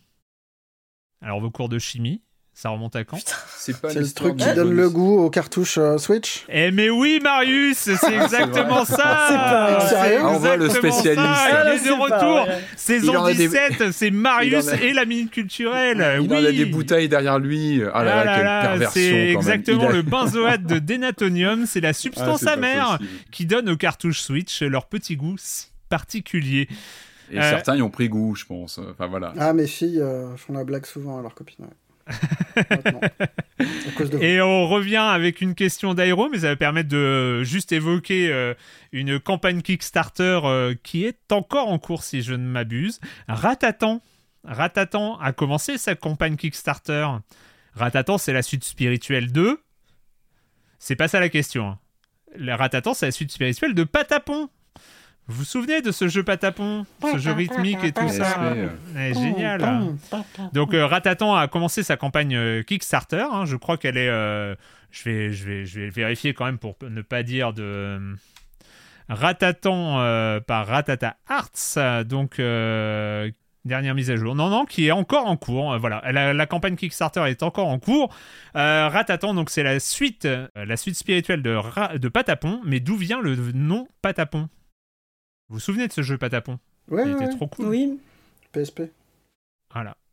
C'est pas lié au son C'est vague. Excuse-moi, mais lié au son. T'as tenté un truc, t'as tenté un truc. Bah, le son produit par le, le... Non, je sais pas, non, le clickty, non, je sais pas, ouais. Je sais pas, c'est les notes, euh, c'est une façon de... de... Non, j'en sais rien. Eh bien, un solfège. Euh. Eh bien, finalement, c'était peut-être le plus évident auquel vous n'avez pas pensé. Ça vient de Héron, Héron, petit patapon. Euh, ça vient de la comptine et il était une bergère. Oui, oui, oui. Mais tout simplement. Mais oui, tout simplement. Héron, Héron, petit patapon. Euh, c'est l'artiste français Rolito qui a proposé le nom et ça ressemblait à, ça ressemble à l'onomatopée japonaise du bruit du tambour. et donc, ah bah c'était ça, l'onomatopée. Mais d'où vient même le mot patapon de la comptine d'ailleurs? Petit pas tapon. Je bah, euh, la semaine prochaine, si tu veux bien. Pour une prochaine minute culturelle. T'en bouge pas. Patapon, Wikipédia. Origine. Patapon, origine. Mais ça doit être une onomatopée, hein, je pense, hein, à l'origine aussi, de, de, de, de, toute façon. Euh, donc c'était la minute culturelle à retrouver sur le serveur Discord de Silence on joue. On va terminer cette émission avec deux jeux. Le premier est sorti cet été, au début de l'été, si je ne m'abuse, suite d'un jeu qu'on avait beaucoup apprécié ici même il y a euh, quelques, quelques années, un jeu signé Night School Studio, depuis racheté par Netflix en 2021. On va bien évidemment parler d'Oxenfree 2.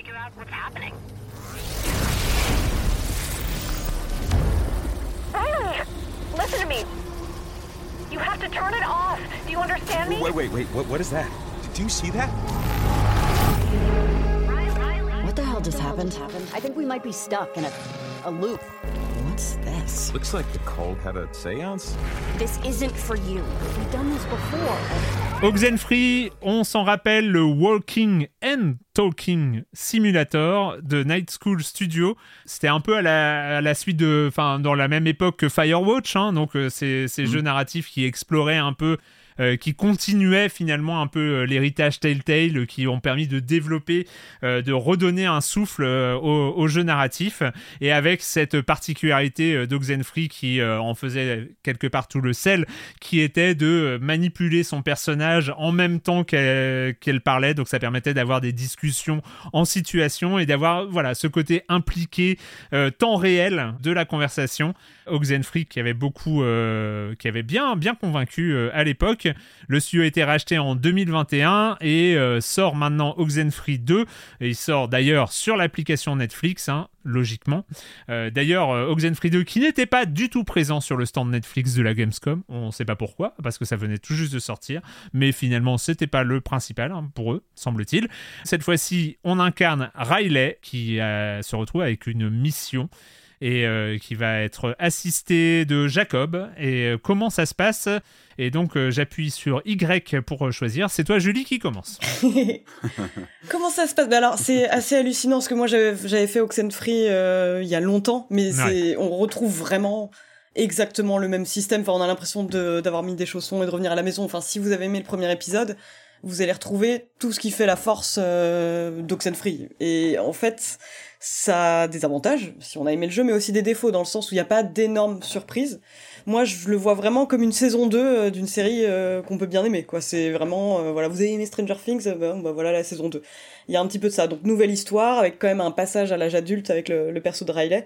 J'aime beaucoup d'ailleurs la relation qui lie Riley Jacob, parce qu'en gros, c'est deux personnages qui se connaissaient au lycée, mais ils n'étaient pas non plus potes, donc ils ont quand même une espèce de de, de troncs communs dans leur existence, mais avec toute la maladresse qu'on peut avoir hmm. quand on croise des vieux potes de lycée à qui on n'a jamais vraiment parlé. Enfin, c'est, il y a toujours dans la manière euh, d'écrire les personnages, dans leur dialogue, euh, quelque chose de, de profondément euh, attendrissant et réel, et réel, ouais, voilà sur les hésitations, les, les, les, doublages, euh, enfin, les, les, personnages parlent euh, en anglais, hein, euh, mais le, les doublages sont géniaux. Enfin, la façon, les hésitations dans les discussions, les, trucs comme ça, c'est super. ouais. Ah ouais, les doublages sont super, les dialogues sont, sont toujours ultra bien écrits. On retrouve le fameux système de Walking and Talking Simulator que Corentin m'a suggéré d'appeler simulateur de blablade, et c'est pas mal, hein, parce que c'est le bon mot valise entre blabla et balade, c'est exactement ça.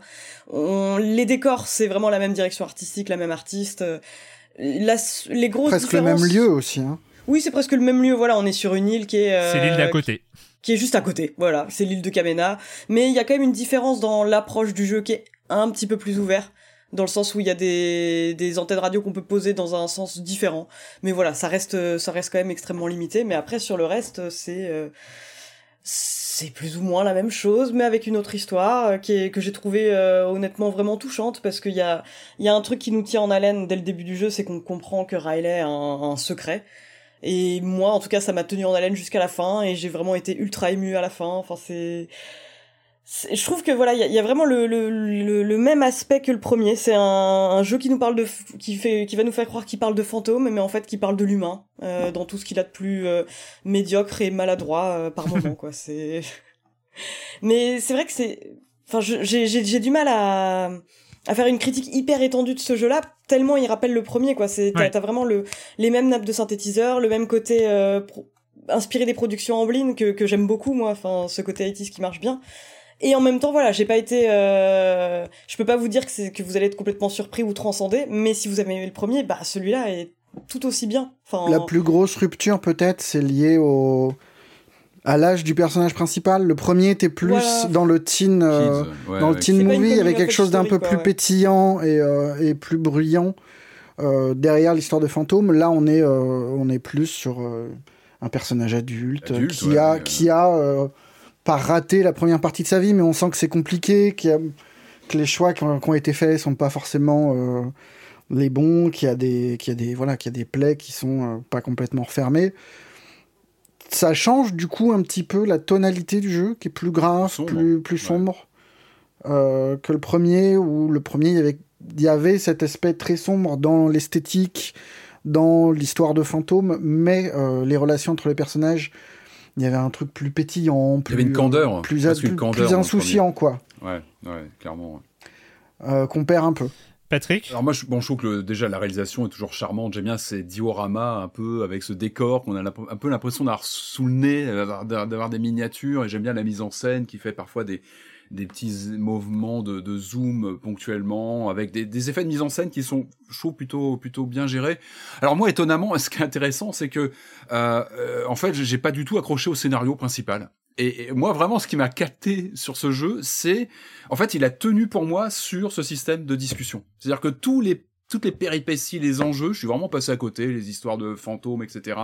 Euh, tout le tout le tout le principe avec euh, même le pitch au début, lorsqu'on arrive d'aller euh, activer ces récepteurs avec euh, toute l'imagerie fantastique, vraiment ça me ça me touchait pas du tout. Par contre, je trouve que c'est un jeu qui s'écrit dans l'instant et qui réussit avec ce système, comme vous le disiez, de de discussion dynamique, de déployer. En fait, l'histoire, elle est là. Elle est dans ce dialogue entre ces deux persos, ou trois via le talkie-walkie, mais le duo de personnages écrit l'histoire, et finalement, le décor n'est là que comme une sorte de réceptacle euh, sans grande importance. Tout Pour moi, les... enfin, moi, je l'ai vécu comme ça. Les péripéties autour, vraiment, étaient presque en trop. Par contre, je trouve qu'il arrive avec ce tropisme de conversation qui pour moi est, totalement central. C'est là où se, se, se déploie l'histoire plus que sur les décors, les systèmes de voyage dans le temps entre les différentes dimensions, euh, avec la date qui s'écrit en gros à l'écran. Je m'en foutais mais complètement. Par contre, ce presque ce stress euh, de l'instant d'une discussion qu'il faut alimenter avec des choix dans l'instant. Et ça j'aime ça on en parlait tout à l'heure dans dans les narrations c'est les choix qu'on doit faire à des moments donnés. Et là on est comme dans la vraie vie. On a ce personnage de Jacob un peu un peu bourru un peu un peu naïf au début. On sait pas trop comment se comporter avec lui on se dit est-ce qu'on va être cassant pour un peu le remuer ou pas? Et des fois on, on se retrouve vraiment à hésiter sur euh, trois trois répliques possibles et qui sont en temps limité. Donc il faut vite se décider. Du coup on est parfois obligé de, de, bah, de un peu en toute hâte d'aller cliquer sur une des, des trois réponses et j'ai trouvé que c'était vraiment là où le jeu, euh, euh, euh ben, on, voit que c'est central. On le voit parce que le jeu le dit même euh, clairement. Lorsque vous allez passer d'un écran à l'autre, ne vous inquiétez pas, les dialogues ne seront pas coupés. C'est-à-dire qu'on va avoir une transition de décor, etc. Mais le dialogue qui est tellement central, eh ben lui, il continue. En fait, il va, il transcende complètement le, les lieux, le décor. Et c'est c'est assez étonnant. D'ailleurs, je trouve que le, cette mécanique euh, qui était déjà là sur le premier, que là vraiment je trouve est vraiment prépondérante euh, face bah, aux événements qui finalement sont on est vraiment sur des clichés. Même les personnages eux-mêmes sont des clichés. Cette héroïne euh, qui doit être trentenaire avec cette crise existentielle, bon, on sent que vraiment, c'est, même si effectivement il y a des pans de sa personnalité qui se déploient peu à peu, mais Jacob, on peut pas dire que c'est un personnage excellemment bien écrit. Par contre, dans les dialogues, dans ce côté performatif de, de comme ça d'une esquisse de personnage, je trouve que ça fonctionne admirablement bien. Et t'as raison sur le mot performatif parce que l'urgence du dialogue, il est moins lié au fait que les bulles vont disparaître que qu'au fait que tu as envie de garder le tempo de l'échange ah bah et de garder quelque chose de super vivant en fait. Et ça nous renvoie on est quoi dans un point and click? Est-ce qu'on est le metteur en scène? Est-ce qu'on a un des personnages? Donc là on est quasiment le metteur en scène parce qu'on doit vraiment s'assurer que les, les, réponses vont se faire ou en tout cas si on a envie d'en savoir un petit peu plus. Euh, et puis les mots finalement, ce sont toujours les mots qui sont centraux. Je disais, ces interactions, ce dialogue entre deux, entre les deux personnages sont le centre du jeu. Et on le voit, ça, quand on a une interaction avec un objet, il devient un mot. C'est-à-dire que porte s'écrit porte. Et là, je clique dessus. Le mot est totalement central. Et j'ai vraiment l'impression que tout le reste n'est qu'une sorte d'habillage, de presque de, prétexte dans lequel on va déambuler. Hmm. Euh, ce qui est un peu à contre-rebours du point and click en général, où le décor est roi, le décor est principal, euh, la chasse aux pixels, etc. Là, c'est pas ça tout se fait dans les dialogues. C'est, je trouve ça plutôt original. Moi après j'ai eu quelques inconforts, je dans les, dans le, même dans le, dans le clic, dans les décors, je trouve qu'il y a des interactions pour montrer un objet qui est pas toujours. Euh, je trouve que des fois ça, ça, ça c'est pas toujours très confort. Voilà, il y a des petites imprécisions pour montrer un objet, cliquer dessus. C'est parfois un petit peu, un petit peu lourd euh, sur PC. Hein, je parle sur à la souris. Mais voilà, moi j'ai plutôt été encore une fois accroché par cette dynamique qui fonctionne toujours très bien et qui est, qui est, qui est, un petit peu euh, un peu singulière quand même dans l'univers du point and click, de, de, entièrement basé comme ça sur des des tropismes d'interaction entre des, des, des, personnages qui déambulent dans un décor finalement pas très intéressant. Enfin moi c'est comme ça que j'ai ressenti. Ce qui est curieux c'est que c'est assez conservateur par rapport au premier Oxenfree. Oui. Ce qui ressemble à un peu à, à une critique euh, venant de nous en général où il y a un côté bah ça manque un peu d'audace et en même temps enfin moi t'es à la fois. J'avais du mal à être surpris devant le jeu et à retrouver les mêmes émotions euh, aussi fortes que pour le premier. Et en même temps, j'étais content de retrouver ça dans la mesure où, entre les deux, ils ont fait euh, After, Party. oui. Qui était, qui était très prometteur, qui était euh, vendu comme un, jeu de boisson avec le diable, un truc plus axé façon, je sais pas, Futurama ou quelque chose un peu plus déconnant et, à déconstructible, et plus sur l'imagerie. Peut-être pas euh. aussi, euh, aussi grave que déconstructible, mais, euh, mais que pour moi, ça n'avait pas marché du tout. Enfin, je, je m'étais ennuyé très très vite dans ce jeu-là. J'avais eu beaucoup de bugs aussi. Là, le jeu est moins surprenant, mais, mais il se laisse finir sans problème, sans, sans, Alors, moi, désagrément. J'ai eu des trucs, je sais pas si je les avais eus dans Oxenfree 1 ou si c'était mieux, mieux géré, mais il y a des trucs qui m'ont frustré c'est que comme tu as dit Patrick, euh, tout est dans la conversation. Euh, je pense que c'est, on est d'accord que c'est vraiment le, le, moteur du jeu. Et, euh, et je sais pas, j'ai des balades qui ont été mal gérées, où en fait à chaque fois, c'est-à-dire qu'on est en pleine conversation sur le passé, sur la jeunesse, sur machin, et là il y a un rondin de bois, et donc il va me dire attention ça glisse, parce que j'arrive à un rondin de bois, et il reprend pas la conversation après. Ah merde. Ah ça y est, ah oui, ça, ça, il est dans une conversation et puis on arrive, tiens, ça c'est ma maison. Et puis là, il parle de sa maison, mais il parle plus de, il, parle plus de, de, ce qui se passait avant, euh, de la conversation qu'on avait avant. Et donc, il finit comme ça sur une sorte de, je sais pas ce qui, de quoi il voulait parler. C'était. Euh, et en fait, c'est curieux parce que moi j'ai eu le contraire justement. Moi j'ai eu plutôt des moments où où je trouvais le jeu plutôt agile dans sa façon de gérer euh, l'événementiel, enfin le le truc à gérer immédiatement. Bah, euh. moi, c'est, mon, c'est le souvenir que j'avais dans Oxenfree, justement. Euh, mon souvenir, c'était que tout était d'une fluidité euh, et qui permettait de garder ce système conversationnel comme ça hyper prenant. Je suis totalement d'accord avec toi, Marius, où je... un, un des trucs que réussissait brillamment Oxenfree, c'était le tableau de l'adolescence. Euh, il y avait un truc comme ça qui était hyper frais euh, dans, euh, dans, le, dans les personnages, dans, dans, le, dans cette description comme ça de, de, de, personnages jeunes avec leurs préoccupations et, tout ça. Et là, bon, c'est plus classique. par contre, je sais pas, je, c'est peut-être moi, mais je suis hyper sensible à leur iconographie de, du fantastique où euh, ça me met toujours dans des états où euh, les, les, personnages qui deviennent un peu zombifiés, oh, rouges, les, euh, les, les, les, triangles avec les, les sonos, les ondes et tout ça.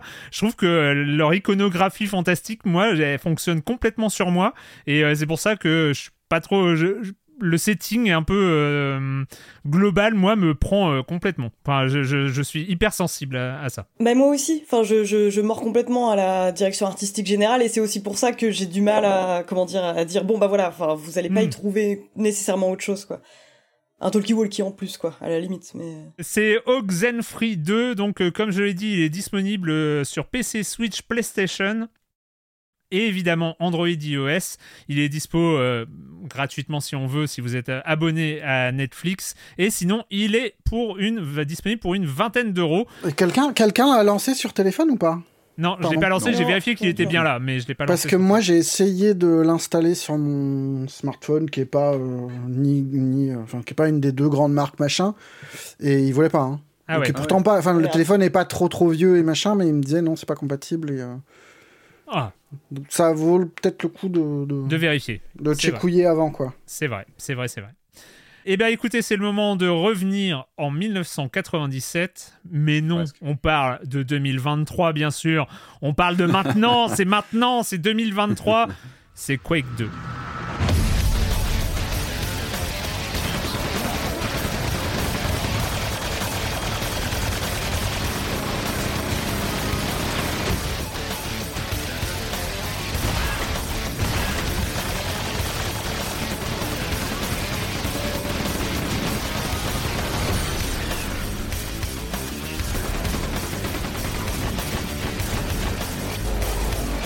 Quake 2 euh, sur le serveur Discord, euh, ils appellent ça le coin Quake. Euh, donc c'est Quake 2. Est-ce que quelqu'un tient le, décompte du nombre de fois où Quake 2 a été cité, enfin le nombre d'émissions dans lequel Quake 2, bah, il y, a un GIF qui compte le nombre de jours avant Quake et qui est remis à zéro à chaque fois que.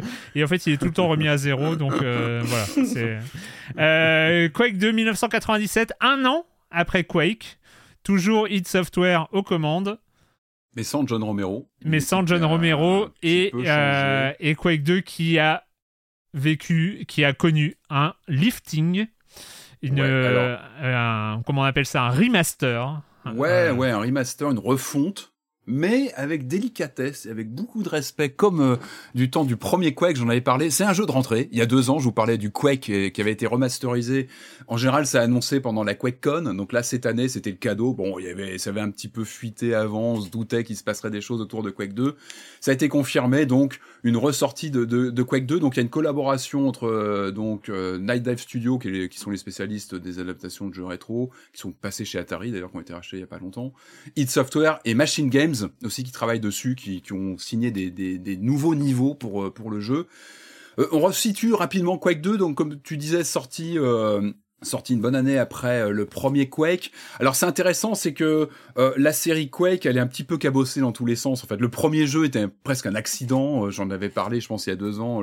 Quake, c'était une sorte de jeu qui était sans grande narration, qui était une sorte de bah, premier gros gros FPS en 3D polygonal, donc avec cet effet wow de, de, de mise en dimension en 3D euh, de l'environnement et des, ennemis, des ennemis. C'était c'était une véritable révolution le premier Quake. Et à l'arrivée de Quake 2, donc il y a une volonté. Donc John Romero n'est plus là, il est parti euh, travailler sur Daikatana notamment. Euh, le l'idée avec Quake 2, qui ne s'appelle pas Quake à l'origine, hein, qui devait s'appeler War, je crois. L'idée c'était vraiment de partir sur une nouvelle série une série qui a, des, qui a cette fois des velléités narratives. C'est-à-dire qu'on raconte une histoire avec des scènes cinématiques. Euh, donc euh, c'est pour ça qu'à la base, ça devait même pas s'appeler Quake. Euh, on peut trouver des, des, des, interviews de Tim Willits, qui était, qui était, je crois, responsable des niveaux, du level design, qui est passé après patron d'It Software, qui maintenant est parti travailler ailleurs, mais qui, qui, explique justement que cette série Quake, elle a des problèmes d'identité. En fait, on a du mal un petit peu à, à trouver un, un, lien entre tout ça, entre le premier jeu, que moi je trouve fascinant parce que justement, il y a quasiment pas de narration, on est sur un pur FPS brutal avec euh, voilà pas de velléité de, de, de, de, postulat narratif et du pur gameplay et puis du level design aux, petits oignons. Le deuxième, lui, il est vraiment sur une euh, une histoire qui a été euh, inspirée par le, le, film Les Canons de Navarone avec une dynamique pareille, l'invasion par les Strogs, des, des, des, créatures infernales extraterrestres qui sont à moitié mutantes, mécaniques et qui donc attaquent attaquent l'espèce humaine. Euh, les développeurs diront qu'ils ont été aussi, euh, euh, comment dire, influencés par le l'effaceur, le film de, avec Schwarzenegger pour sa, grosse mitrailleuse qu'il a dans le film. Enfin voilà, des, références de ces années-là, ça fait toujours plaisir. Et puis donc un staff qui, évolue, donc avec notamment, j'avais noté, il y a Paul Steed qui, travaille sur les séquences d'intro. Et lui vient par exemple de l'école Wing Commander. Il avait travaillé sur les précédents Wing Commander. Donc voilà, on sent qu'on veut étoffer le, narratif. Et Quake 2, c'est la bascule vers un jeu qui euh, qui, qui, essaie vraiment de raconter cette histoire avec des niveaux euh, à histoire, c'est-à-dire avec des objectifs différents, sans qu'on n'est pas là juste pour trouver le, point de sortie, mais on a des, des choses à faire dans les niveaux, avec des raccords comme ça, des, des logiques de, de, de, de comment dire d'interaction d'un niveau à l'autre, euh, et puis des effets de lumière. On est euh, dans les années où les cartes graphiques commencent à arriver, à se démocratiser. D'ailleurs, je crois qu'Activision était pas très chaud au début. Ils avaient un petit peu peur que parce que Quake 2 euh, nécessitait de la carte 3D euh, pour bien fonctionner, ils avaient un petit peu peur. Puis finalement, quand il sort, bah, les cartes 3D sont, sont en train de se généraliser, donc ils cartonnent, ils surfent à fond là-dessus. Et c'est un jeu qui est contrairement au premier Quake, euh, qui est une sorte de, de, de, de conglomérat d'ambiance à la Doom et en même temps très gothique, très sombre, très Lovecraftien dans l'ambiance. Là, on est sur des ambiances néon avec des effets de lumière dans tous les sens. On a presque une ambiance boîte de nuit calypso quand tu te balades dans certains niveaux, parce que ça, t'as des, du vert, du rouge, tu lances, euh, tu lances une roquette, elle illumine tous les décors, tous les couloirs au loin. Enfin, vraiment, c'était, bah, on s'éclate parce que les moteurs permettent de le faire. Et euh, et du coup, voilà, il finit par s'appeler Quake 2 parce que bah, bah, Quake c'est une licence connue et que bah, finalement ça fonctionne bien. Et euh, donc les années passent et aujourd'hui donc on a cette ressortie de Quake 2 et ça fait un plaisir parce que tout est là, il faut se jeter dessus. J'en avais déjà parlé sur le, premier Quake il y a deux ans. Alors l'idée c'est que c'est un remaster qui ne, ne casse pas le jeu d'origine mais l'augmente, le, le, le, modifie dans le bon sens. C'est-à-dire qu'on retrouve quand on le lance, franchement quand on le lance comme ça, si on n'a pas retouché à Quake 2 depuis un moment, on a l'impression que c'est le jeu d'origine, à part que tout est modifié, les effets de, lumière ont été, euh, ont été euh, comment dire, euh, améliorés. L'IA des monstres aussi, elle est surprenante. Moi j'ai été surpris dans certains niveaux. Ils ont boosté l'IA des, des, donc de, des, des Strogs qui sont capables parfois de nous courser dans plusieurs pièces, de, de faire des, des, mouvements pas possibles pour aller nous chercher. Ils sont beaucoup plus réactifs qu'à l'époque. Euh, le visuel est, est vraiment, il n'y a pas de rupture de ton avec le jeu originel, mais on sent que tout est boosté sur les effets. Je, je disais, des effets de lumière sont beaucoup plus, euh, euh sont calculés de façon dynamique, etc. Donc c'est un, un vrai plaisir. En termes de contenu, on retrouve, encore une fois, c'est pour ça que c'est exemplaire par rapport à, l'idée même de remasteriser un jeu. Mais c'est vrai que la Bethesda, ils travaillent sur le, leur fond de catalogue et puis des jeux qui sont très cotés par les communautés de, joueurs FPS. Donc on a le jeu, euh, le jeu euh, d'origine, on a les deux extensions intégrées, donc The Reckoning et Ground Zero. On a la version Nintendo 64 avec ses coloris euh, très très euh, très marqués Nintendo 64 et puis je crois des comment dire des niveaux un petit peu un petit peu différents on a une nouvelle campagne. Et eh oui, madame, je vous rajoute même une campagne supplémentaire avec 28 niveaux qui sont signés par Machine Game, justement. Les gens qui ont travaillé sur les derniers euh, Wolfenstein. Euh, voilà, tout est modifié en tous les sens. Et puis, on rajoute en plus de tout ça un, un pan euh, comment dire, c'est pas très beau. Euh, je trouve que l'interface est pas très jolie. Par contre, en termes de contenu, c'est du nectar quand on aime ces jeux-là parce qu'on a, on a, un, un, ils appellent ça un ID, ID Vault. En fait, c'est vraiment un, un, contenu euh, additionnel de, de, de, encyclopédique avec des modélisations de persos, des, de, de monstres, de, de, de, de décors et et, et des vidéos et des démos jouables, des démos jouables qui avaient été présentées, euh, je crois, à l'E3 97, wow. à le CTS de euh, CTS de 97. Donc, pour les fétichistes, un petit peu des codes de jeu, de ce qui avait été présenté à un moment donné avant la sortie du jeu, c'est du nectar parce qu'on voit les petites modifications, etc. Tout ça est très bien expliqué dans le jeu. Il y a beaucoup de textes qui expliquent tout. Il y a des visuels, il y a des pubs intégrés c'est c'est vraiment un c'est exemplaire comme travail. Je trouve qu'il y a vraiment à la fois on respecte le jeu d'origine, en même temps on retrouve bah, on retrouve ce qu'était Quake 2, c'est un jeu qui est pour moi absolument obsédé par la physique, par la tangibilité de ses ennemis. Euh, c'est très gore, c'est-à-dire que les, les monstres bien plus que dans le premier explosent dans tous les sens parce que c'est le jeu de l'avènement des cartes 3D, donc la 3D se fait plaisir, ça, ça gigue dans tous les sens. Euh, tu, tu exploses un monstre, il va, il va, il va exploser dans, en différentes parties qui vont rebondir dans les décors. Donc c'est le jeu de la tangibilité avec ses énigmes, avec ses boutons à appuyer qui vont ouvrir un, un passage dans le, dans, dans, à l'autre bout d'une pièce, etc. Euh, ses ennemis aussi, je sais pas si vous vous rappelez, euh, tu, tu, tu, blesses un ennemi, il tombe au sol et avant de mourir, il va tirer une dernière mais oui, salve. Mais oui. Et ça c'est génial, mais ça te met une tension. C'est stressant ça. J'ai pas compris. Et, moi j'avais, j'y avais pas joué depuis l'époque. Euh, Quand j'ai commencé à me prendre des balles si. par des mecs à terre, j'ai et ça te met une tension, t'es jamais, tu fais toujours attention, t'es presque. Bon, une tension, tu les achèves, hein. Ah, tu les achèves, mais du coup, ça, une balle de plus. T'es presque, t'es d'autant plus prudent. C'est presque un jeu au tour par tour qui dit pas son nom, Quake 2. Il y a tellement des mécaniques comme ouais. ça de, tellement huilées que t'es es toujours à, prévoir ton coup d'après et euh, bon c'est un vrai bonheur je vous l'ai dit en termes de contenu vous en avez pour une année ou plus à, à, explorer toutes les cartes qui sont en plus qui sont bien foutues. Des cartes les nouvelles cartes poussent le moteur qui a été retouché donc boosté euh, en termes de, de taille des environnements de nombre de monstres. C'est monumental ce qui est à l'écran voilà, c'est Quake 2 dans, dans, le, dans le meilleur des, des, des, des, dans le meilleur des conditions possibles. Moi, moi, ce qui m'a ce qui, ce qui m'a surpris en, en, en l'essayant, en essayant cette version 2023, c'est que je trouve, on, on sent que c'est le jeu de 97 euh, mis à jour, mm. quoi, mais il tient vraiment la route face au dernier boomer shooter, tu vois. Exactement. Ah oui, au dernier jeu qui euh, rappelle, qui sont des hommages à cette bah, période-là. Et franchement, là, tu rentres dedans, il se joue vachement bien, il est, il est, il est marrant. Après, il faut reprendre les, réflexes de l'époque et, tout ça. mais euh, Il est impitoyable, mais c'est vrai que le fait qu'ils aient boosté l'IA, qu'ils aient mm. boosté pas mal de, petits paramètres comme ça qui sont un peu invisibles, qu'on enfin qu'on voit pas forcément, ça te saute pas la figure. Euh, mais c'est c'est vraiment ouais c'est c'est vraiment exemplaire en termes de comment un éditeur peut porter comme ça des titres qui sont devenus mythiques ils vendent ça une dizaine d'euros, quoi. Enfin, c'est dispo sur le Game Pass au lancement. Si vous avez l'ancienne version de Quake 2 sur Steam, elle est mise à jour euh, directement. Euh, voilà, vous avez votre version qui est optimisée comme sur le premier Quake. Euh, c'est une vraie leçon. Je crois que le seul bémol, j'avais lu, c'est que la version RTX n'est pas intégrée. Il y a une version RTX qui avait été sortie de, Quake 2, elle, n'est pas intégrée là. Peut-être que ça peut évoluer, mais en tout cas, mais quel plaisir. C'est vraiment un cadeau. Moi, j'ai essayé sur PC, sur Switch tu peux emmener ça dans des n'importe quel endroit.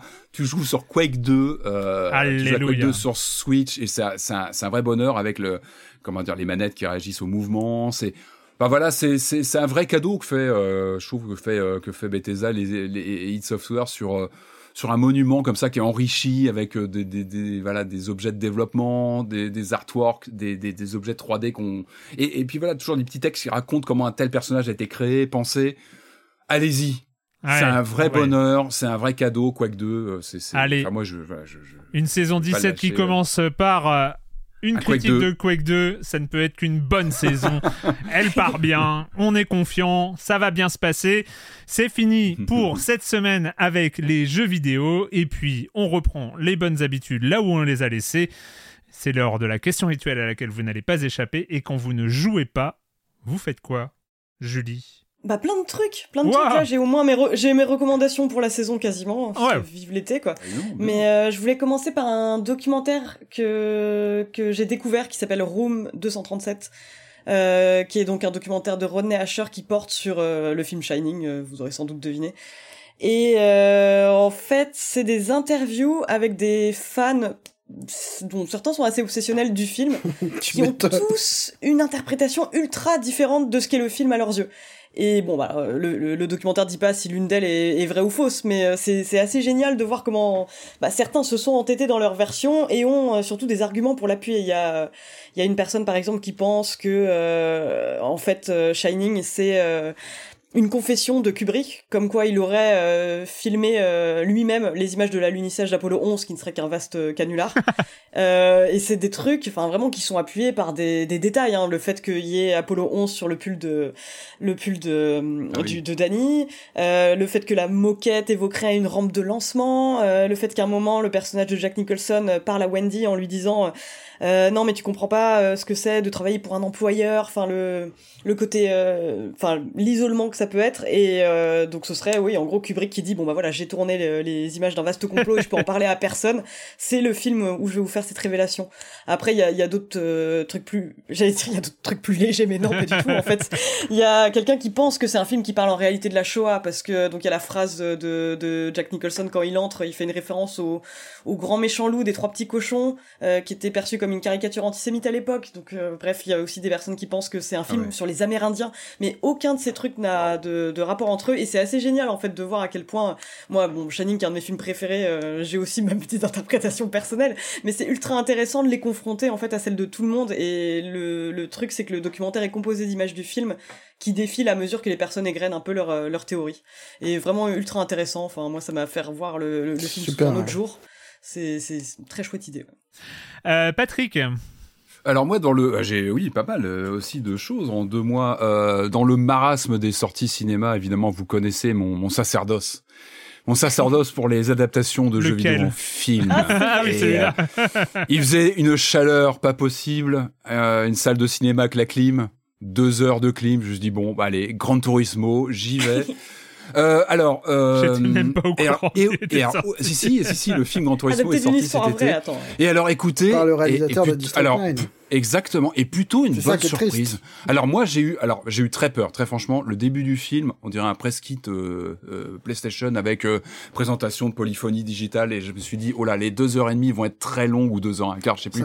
et en fait, oh et en fait, et en fait, j'ai pris goût et j'ai trouvé que ça marchait plutôt pas mal sur ce côté. Euh, donc le film retrace donc euh, l'histoire vraie de Jan Mardenborough qui est devenu pilote euh, professionnel via la GT Academy, donc qui, qui, qui, classe les joueurs en ligne et qui, qui, qui a eu cette trajectoire de piloter une véritable voiture. Et j'ai trouvé donc, comme tu disais, réalisé par Neil Blomkamp, que, donc le réalisateur de District 9, j'ai trouvé qu'il s'en tirait pas mal. Et alors oui, il y a un c'est un film d'été, c'est-à-dire que t'as le méchant entraîneur qui en fait est gentil les, t'as les rivaux méchants qui finalement, bah, seront peut-être pas si méchants que ça sur la fin. T'as le côté un peu Top Gun du pauvre avec euh, la bande de, de, de, de, gens qui sont préparés pour un truc d'élite.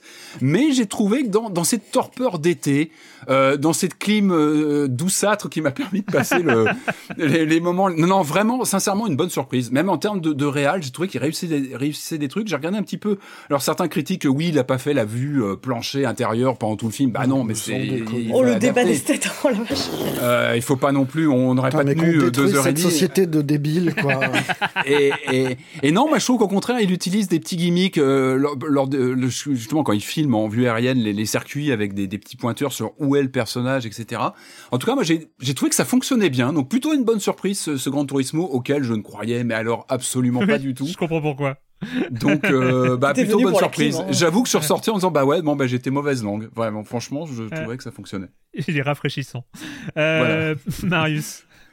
Euh, je suis pas à jour sur mes embargos et compagnie, donc je vais vous conseiller un livre qui est génial, qui est épuisé, mais qui ressort bientôt euh, après 15 ans d'inexistence totale et qui est un très très très beau manga qui s'appelle Helter Skelter de Kyoko Okazaki géniale autrice euh, dont c'est le dernier livre qui a eu. Euh, enfin, c'est terrible. Le, bouquin se finit sur, euh, sur un semi-cliffhanger qui annonce que ce qui semble être un one-shot est en fait une série. Et en fait, cette dame a été renversée par un camion juste après, ou un truc dans ce goût-là. Et elle a plus jamais travaillé depuis. Et c'est magnifique. C'est une histoire, c'est l'histoire d'un top modèle dans le Japon des années 90. C'est du De Palma, grande époque à la fois euh, complètement horrible et, euh, et envoûtant. Non, c'est c'est un très très très très grand manga qui ressort dans un mois, je crois, chez euh, Atelier Combo et qui était paru chez Saka au début des années 2000. C'est violent, c'est très cru, mais vraiment c'est un des plus grands mangas. ok, et eh ben, écoute, super. Dans un mois, notez ça sur vos calepins. C'est noté. Julie a, noté. Ouais, j'ai noté, moi. c'est bien noté. Euh, moi, je dois vous avouer qu'avec des, pour des vagues histoires de doublage euh, et de choses comme ça à caler, j'ai pas grand chose. Et donc, euh, je pense que c'est le moment de vous faire une confession. C'est pas facile, hein, c'est pas facile à, faire, mais en fait, j'ai une sorte de dépendance hyper honteuse hyper honteuse. Snap. Non, pas ça, pas ça. Mais c'est un peu du même genre. C'est un peu du même genre. mais en fait, j'ai euh, j'ai une dépendance. Euh, en fait, pour vous dire, j'ai même pas besoin de chercher dans YouTube. YouTube me met ces vidéos-là en tout seul sur la page d'accueil, tellement ça va. C'est les America's Got Talent. Pas, ah pas la version française. Les versions françaises, la France a un incroyable talent, je regarde pas, je trouve ça nul et tout ça. Mais j'ai une dépendance sur les vidéos YouTube de America's Got Talent et plus particulièrement sur les Golden Buzzer. J'adore ça. Et j'ai un truc. Il faut, expliquer, pardon, ah mais là, je ne sais pas ce que c'est que les Golden Buzzer. Ça, non, c'est juste que as, en fait, c'est bah, une émission de, de, télécrochet euh, comme il y en a 150 euh, 000 avec euh, des artistes de danse, de chant, de. Alors le chant m'intéresse pas trop, mais je les regarde quand même. de spectacles, d'acrobatie, de magie aussi beaucoup et, et, ce genre de choses. Et il y a, comme d'habitude, trois ou quatre, ils sont, ils sont quatre dans America's Got Talent, euh, de, euh, de, pardon, de jurés, non? De jurés euh, dont Simon, donc qui est, qui fait aussi qui fait aussi la version Britain's Got Talent en fait. Hein. Donc, ah oui, Simon Cowell. Simon Cowell, exactement. Non, moi aussi j'ai eu une période sur la version anglaise donc. Voilà, donc et, et, donc en fait, que à chaque fois que YouTube me recommande des vidéos, je les regarde, mais c'est systématique. C'est euh, c'est un truc euh, où euh, je regarde et ce qui est horrible et là où tu vois c'est hyper honteux, c'est que c'est hyper émotionnel en fait. C'est un truc euh, c'est un truc des tripes où euh, je sais pas, il y a un truc de d'empathie totale. J'ai une empathie totale avec les gens qui performent et donc euh, quand ils ont le golden buzzer, je suis hyper content pour eux alors que c'est marqué sur le titre de la vidéo golden buzzer, tu vois, c'est pas comme s'il y avait du suspense et, c'est mis en scène de manière hyper grossière, c'est vraiment pas subtil pour un... quand ils appuient sur le golden buzzer, ça veut dire qu'ils vont directement en demi-finale. Enfin bon bref, je vous passe les détails mais il y a des paillettes dorées qui, qui descendent du ciel. Enfin, c'est vraiment horrible, ça n'a et je sais pas. Et après, en plus, ils font passer. Euh, non, mais en plus, là-dessus, c'est euh, une émission qui est assez inclusive dans le sens euh, américain du terme, on va dire, où il y a des, des, personnes handicapées, il y a des, des, personnes voilà, qui, qui ont marginalisé, des choses comme ça, qui passent et qui font preuve d'un talent pour un truc assez inattendu. Bref, il y a plein de trucs, de, trucs comme ça. Et donc, voilà, j'ai une sorte de dépendance. c'est pas morbide, mais c'est un peu honteux pour, euh, pour euh, voilà, les, les best-of de America's Got Talent. Euh, et puis, je regarde aussi British et Australian parce que YouTube me, me, me balance sur des Australian Got Talent. Enfin, ah ouais, t'as une consommation quand même importante. Mais non, mais c'est le truc, t'es sur mais il n'y a pas de mal entre nous. C'est la faute à l'algo de YouTube. Donc, bah donc voilà. Mais voilà, j'ai confessé, donc je me sens mieux. Ça libère, il paraît. Donc, donc voilà, peut-être que. On t'accompagnera dans. À titre d'exemple, t'en as regardé combien cette semaine? Euh, cette, ah cette semaine, c'est pas grand. Alors après, ça dépend parce que ça dépend quand l'émission euh, passe aux États-Unis et donc il y a les best, enfin les, les, trucs qui passent. Euh, mais il y a des semaines où j'en regarde 6 ou 7, tu vois. Enfin, c'est. Mais c'est des, vidéos de 4 minutes, c'est pas non plus énorme. D'accord. C'est comme ça qu'ils tombent, c'est comme ça qu'ils arrivent à t'avoir. Avec des micro-vidéos. Ouais, voilà. Mais c'est. Voilà. C'est. Voilà, ça va mieux. Mais euh, euh, note. Euh, je, sais. Note pour notre, notre cher Madingue, hein, c'est pas la peine de mettre des refs dans, dans le compte rendu parce qu'il ah bah, fallait. Si, au contraire. Ah bah, c'est pas la, c'est, On pas veut les références. L'Autriche a un incroyable talent. oui, on veut une tier list. On veut une tier list. Non, vous n'aurez pas. Euh, voilà, c'est fini pour cette semaine sur cette euh, formidable confession. Et euh, nous, on se retrouve la semaine prochaine pour parler de jeux vidéo sur libération.fr et sur les internets. Ciao. Ciao. Oh. Ciao. Oh, salut, ah, Je sais pas, personne ouais, Bravo. On a tous un incroyable talent